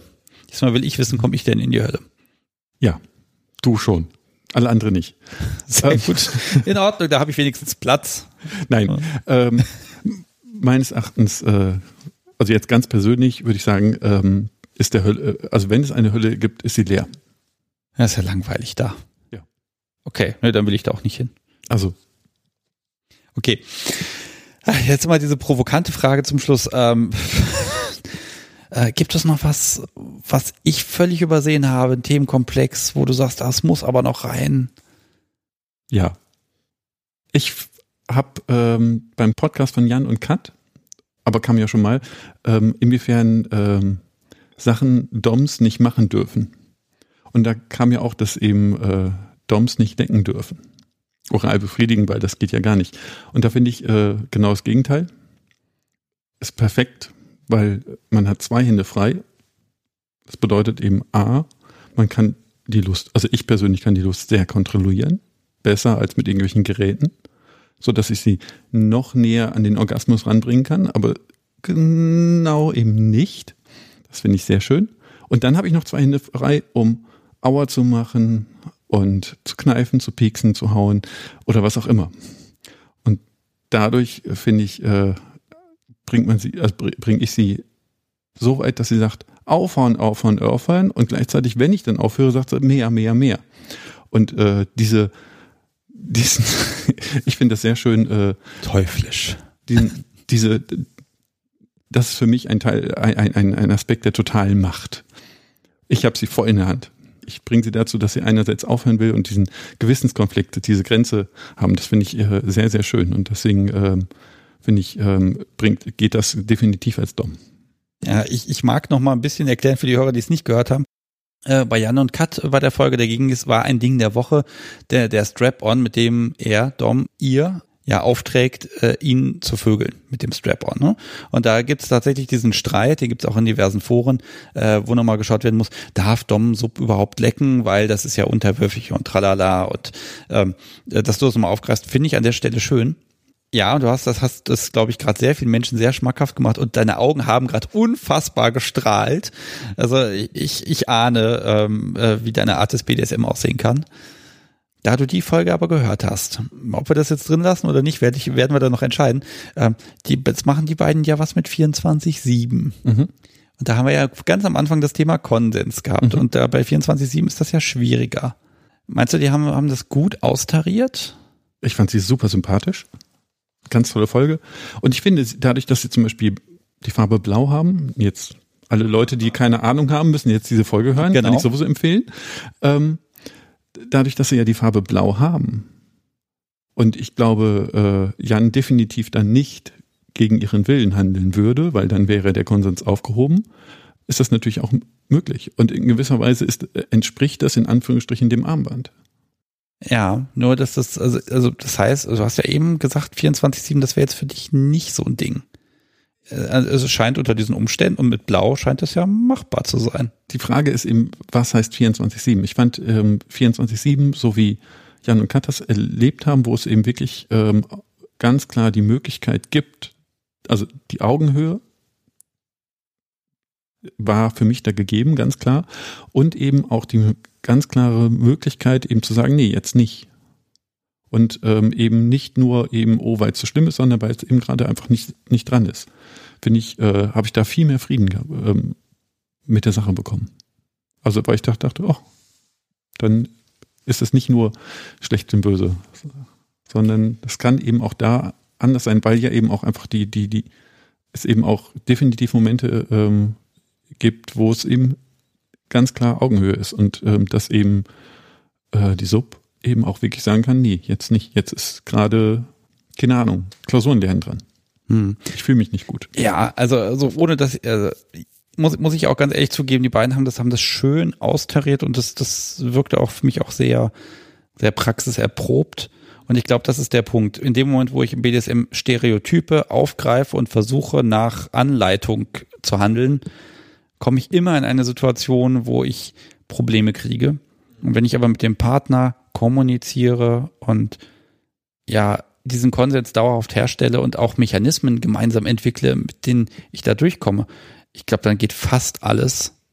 Und jetzt, müsste jetzt müsste ich nochmal gucken, was du persönlich für dich ausschließt. Da müsste man in zwei Jahren nochmal sprechen, ob das nicht doch anders, ob, das nicht, ob ich das nicht widerlegen konnte, aber das lassen wir. Ich lasse das an der Stelle mal so stehen. Ich stimme dir da absolut zu, dass die beiden da wirklich praxistaugliches 24-7 füreinander gefunden haben. Sie haben es aber auch gesucht und entwickelt. Und äh, wenn du dazu sagst, Mensch, damit, kannst du warm werden mit dieser Art und Weise, äh, ich glaube, dann kann ich die, kann ich die beiden an dieser Stelle nur nochmal beglückwünschen. So, das heißt, sie können sich jetzt auch, äh, sie wollen ja heiraten, auch kirchlich trauen lassen. Endgültig. ja. Äh, zum Schluss gucken wir nochmal, wie man dich erreichen kann. Dich kann man erreichen. Du hast nämlich wohl offenbar extra ein FetLife-Profil angelegt. Ja. Da darf man dir Mails schicken mit allem möglichen, mit Fragen zur Folge und auch generell, glaube ich, äh, bist du da nicht abgeneigt, ja. mit Menschen in Kontakt zu kommen. Wobei ich selten oder relativ selten drauf gucke. Okay, also wenn er nach zwei Wochen, liebe Hörer, nicht antwortet, dann, äh, dann einfach mal mich anschreiben, dann gucke ich, dass ich das anleihe. Wie heißt denn das Profil? Dan unterstrich El. Okay, das ist ja einfach. Okay, dass das noch frei war, unfassbar. Ähm, mm, ich pack den Namen nochmal in die Shownotes mit rein und ähm, ja, äh, ich erwähne mal kurz, den Podcast kann man erreichen. Man kann sich bei FetLife übrigens auch mit der Kunst der Unvernunft einfach anfreunden das, ich werde jede Freundschaftsanfrage da akzeptieren, die da reinkommt. Und ansonsten folgt doch dem Podcast bei Twitter und Instagram und was es da nicht noch alles gibt. Äh, oder, das sage ich ganz selten, aber heute ist mal wieder in der Zeit, es wäre mal wieder Zeit für eine äh, neue oh Gott, für eine neue iTunes-Rezension. Das ist schon ein bisschen länger her und es schadet immer nicht, wenn das Ding da gelegentlich ein bisschen gepusht wird. Lieber Daniel, ganz vielen, vielen lieben Dank für die erhellenden Worte. Uh. viel zu viel Lob. Ja, also ich, ich fand es jetzt gut, dass ich mich einfach mal ein bisschen an dir austoben dürfte und einfach mal ein bisschen alles in den Ring schmeißen konnte. Ich habe auch geguckt, dass ich mir vorher nicht ganz viel anlese, sondern versuche so aus, aus meiner Basis des unwissenden Atheisten da einfach raus, versuche so ein bisschen ähm, einfach Erkenntnisgewinn zu kriegen und eben diese ganzen Gerüchte, die ich über, über Kirche und Glaube in meinem Leben eingesammelt habe, die konnte ich dir jetzt alle mal einfach hinwerfen und da hast daraus was gemacht und also ich habe das Gefühl, das ist alles auf einem besseren Weg, als ich vorher dachte. Das ist schön. Ja, jetzt, ich habe ich hab deine Geste nicht gesehen, liebe Hörer. da hast du einfach nichts mehr zu, zu sagen. Nee. Ganz vielen lieben herzlichen Dank, dass du hier auf alles geantwortet hast, dass du ja, auch einfach gekommen bist und dass wir uns unterhalten konnten. Äh, ja, vielen Dank. Toll. Das war eine Freude. Ja, mir ebenso. Mach's gut. Tschüss. Tschüss.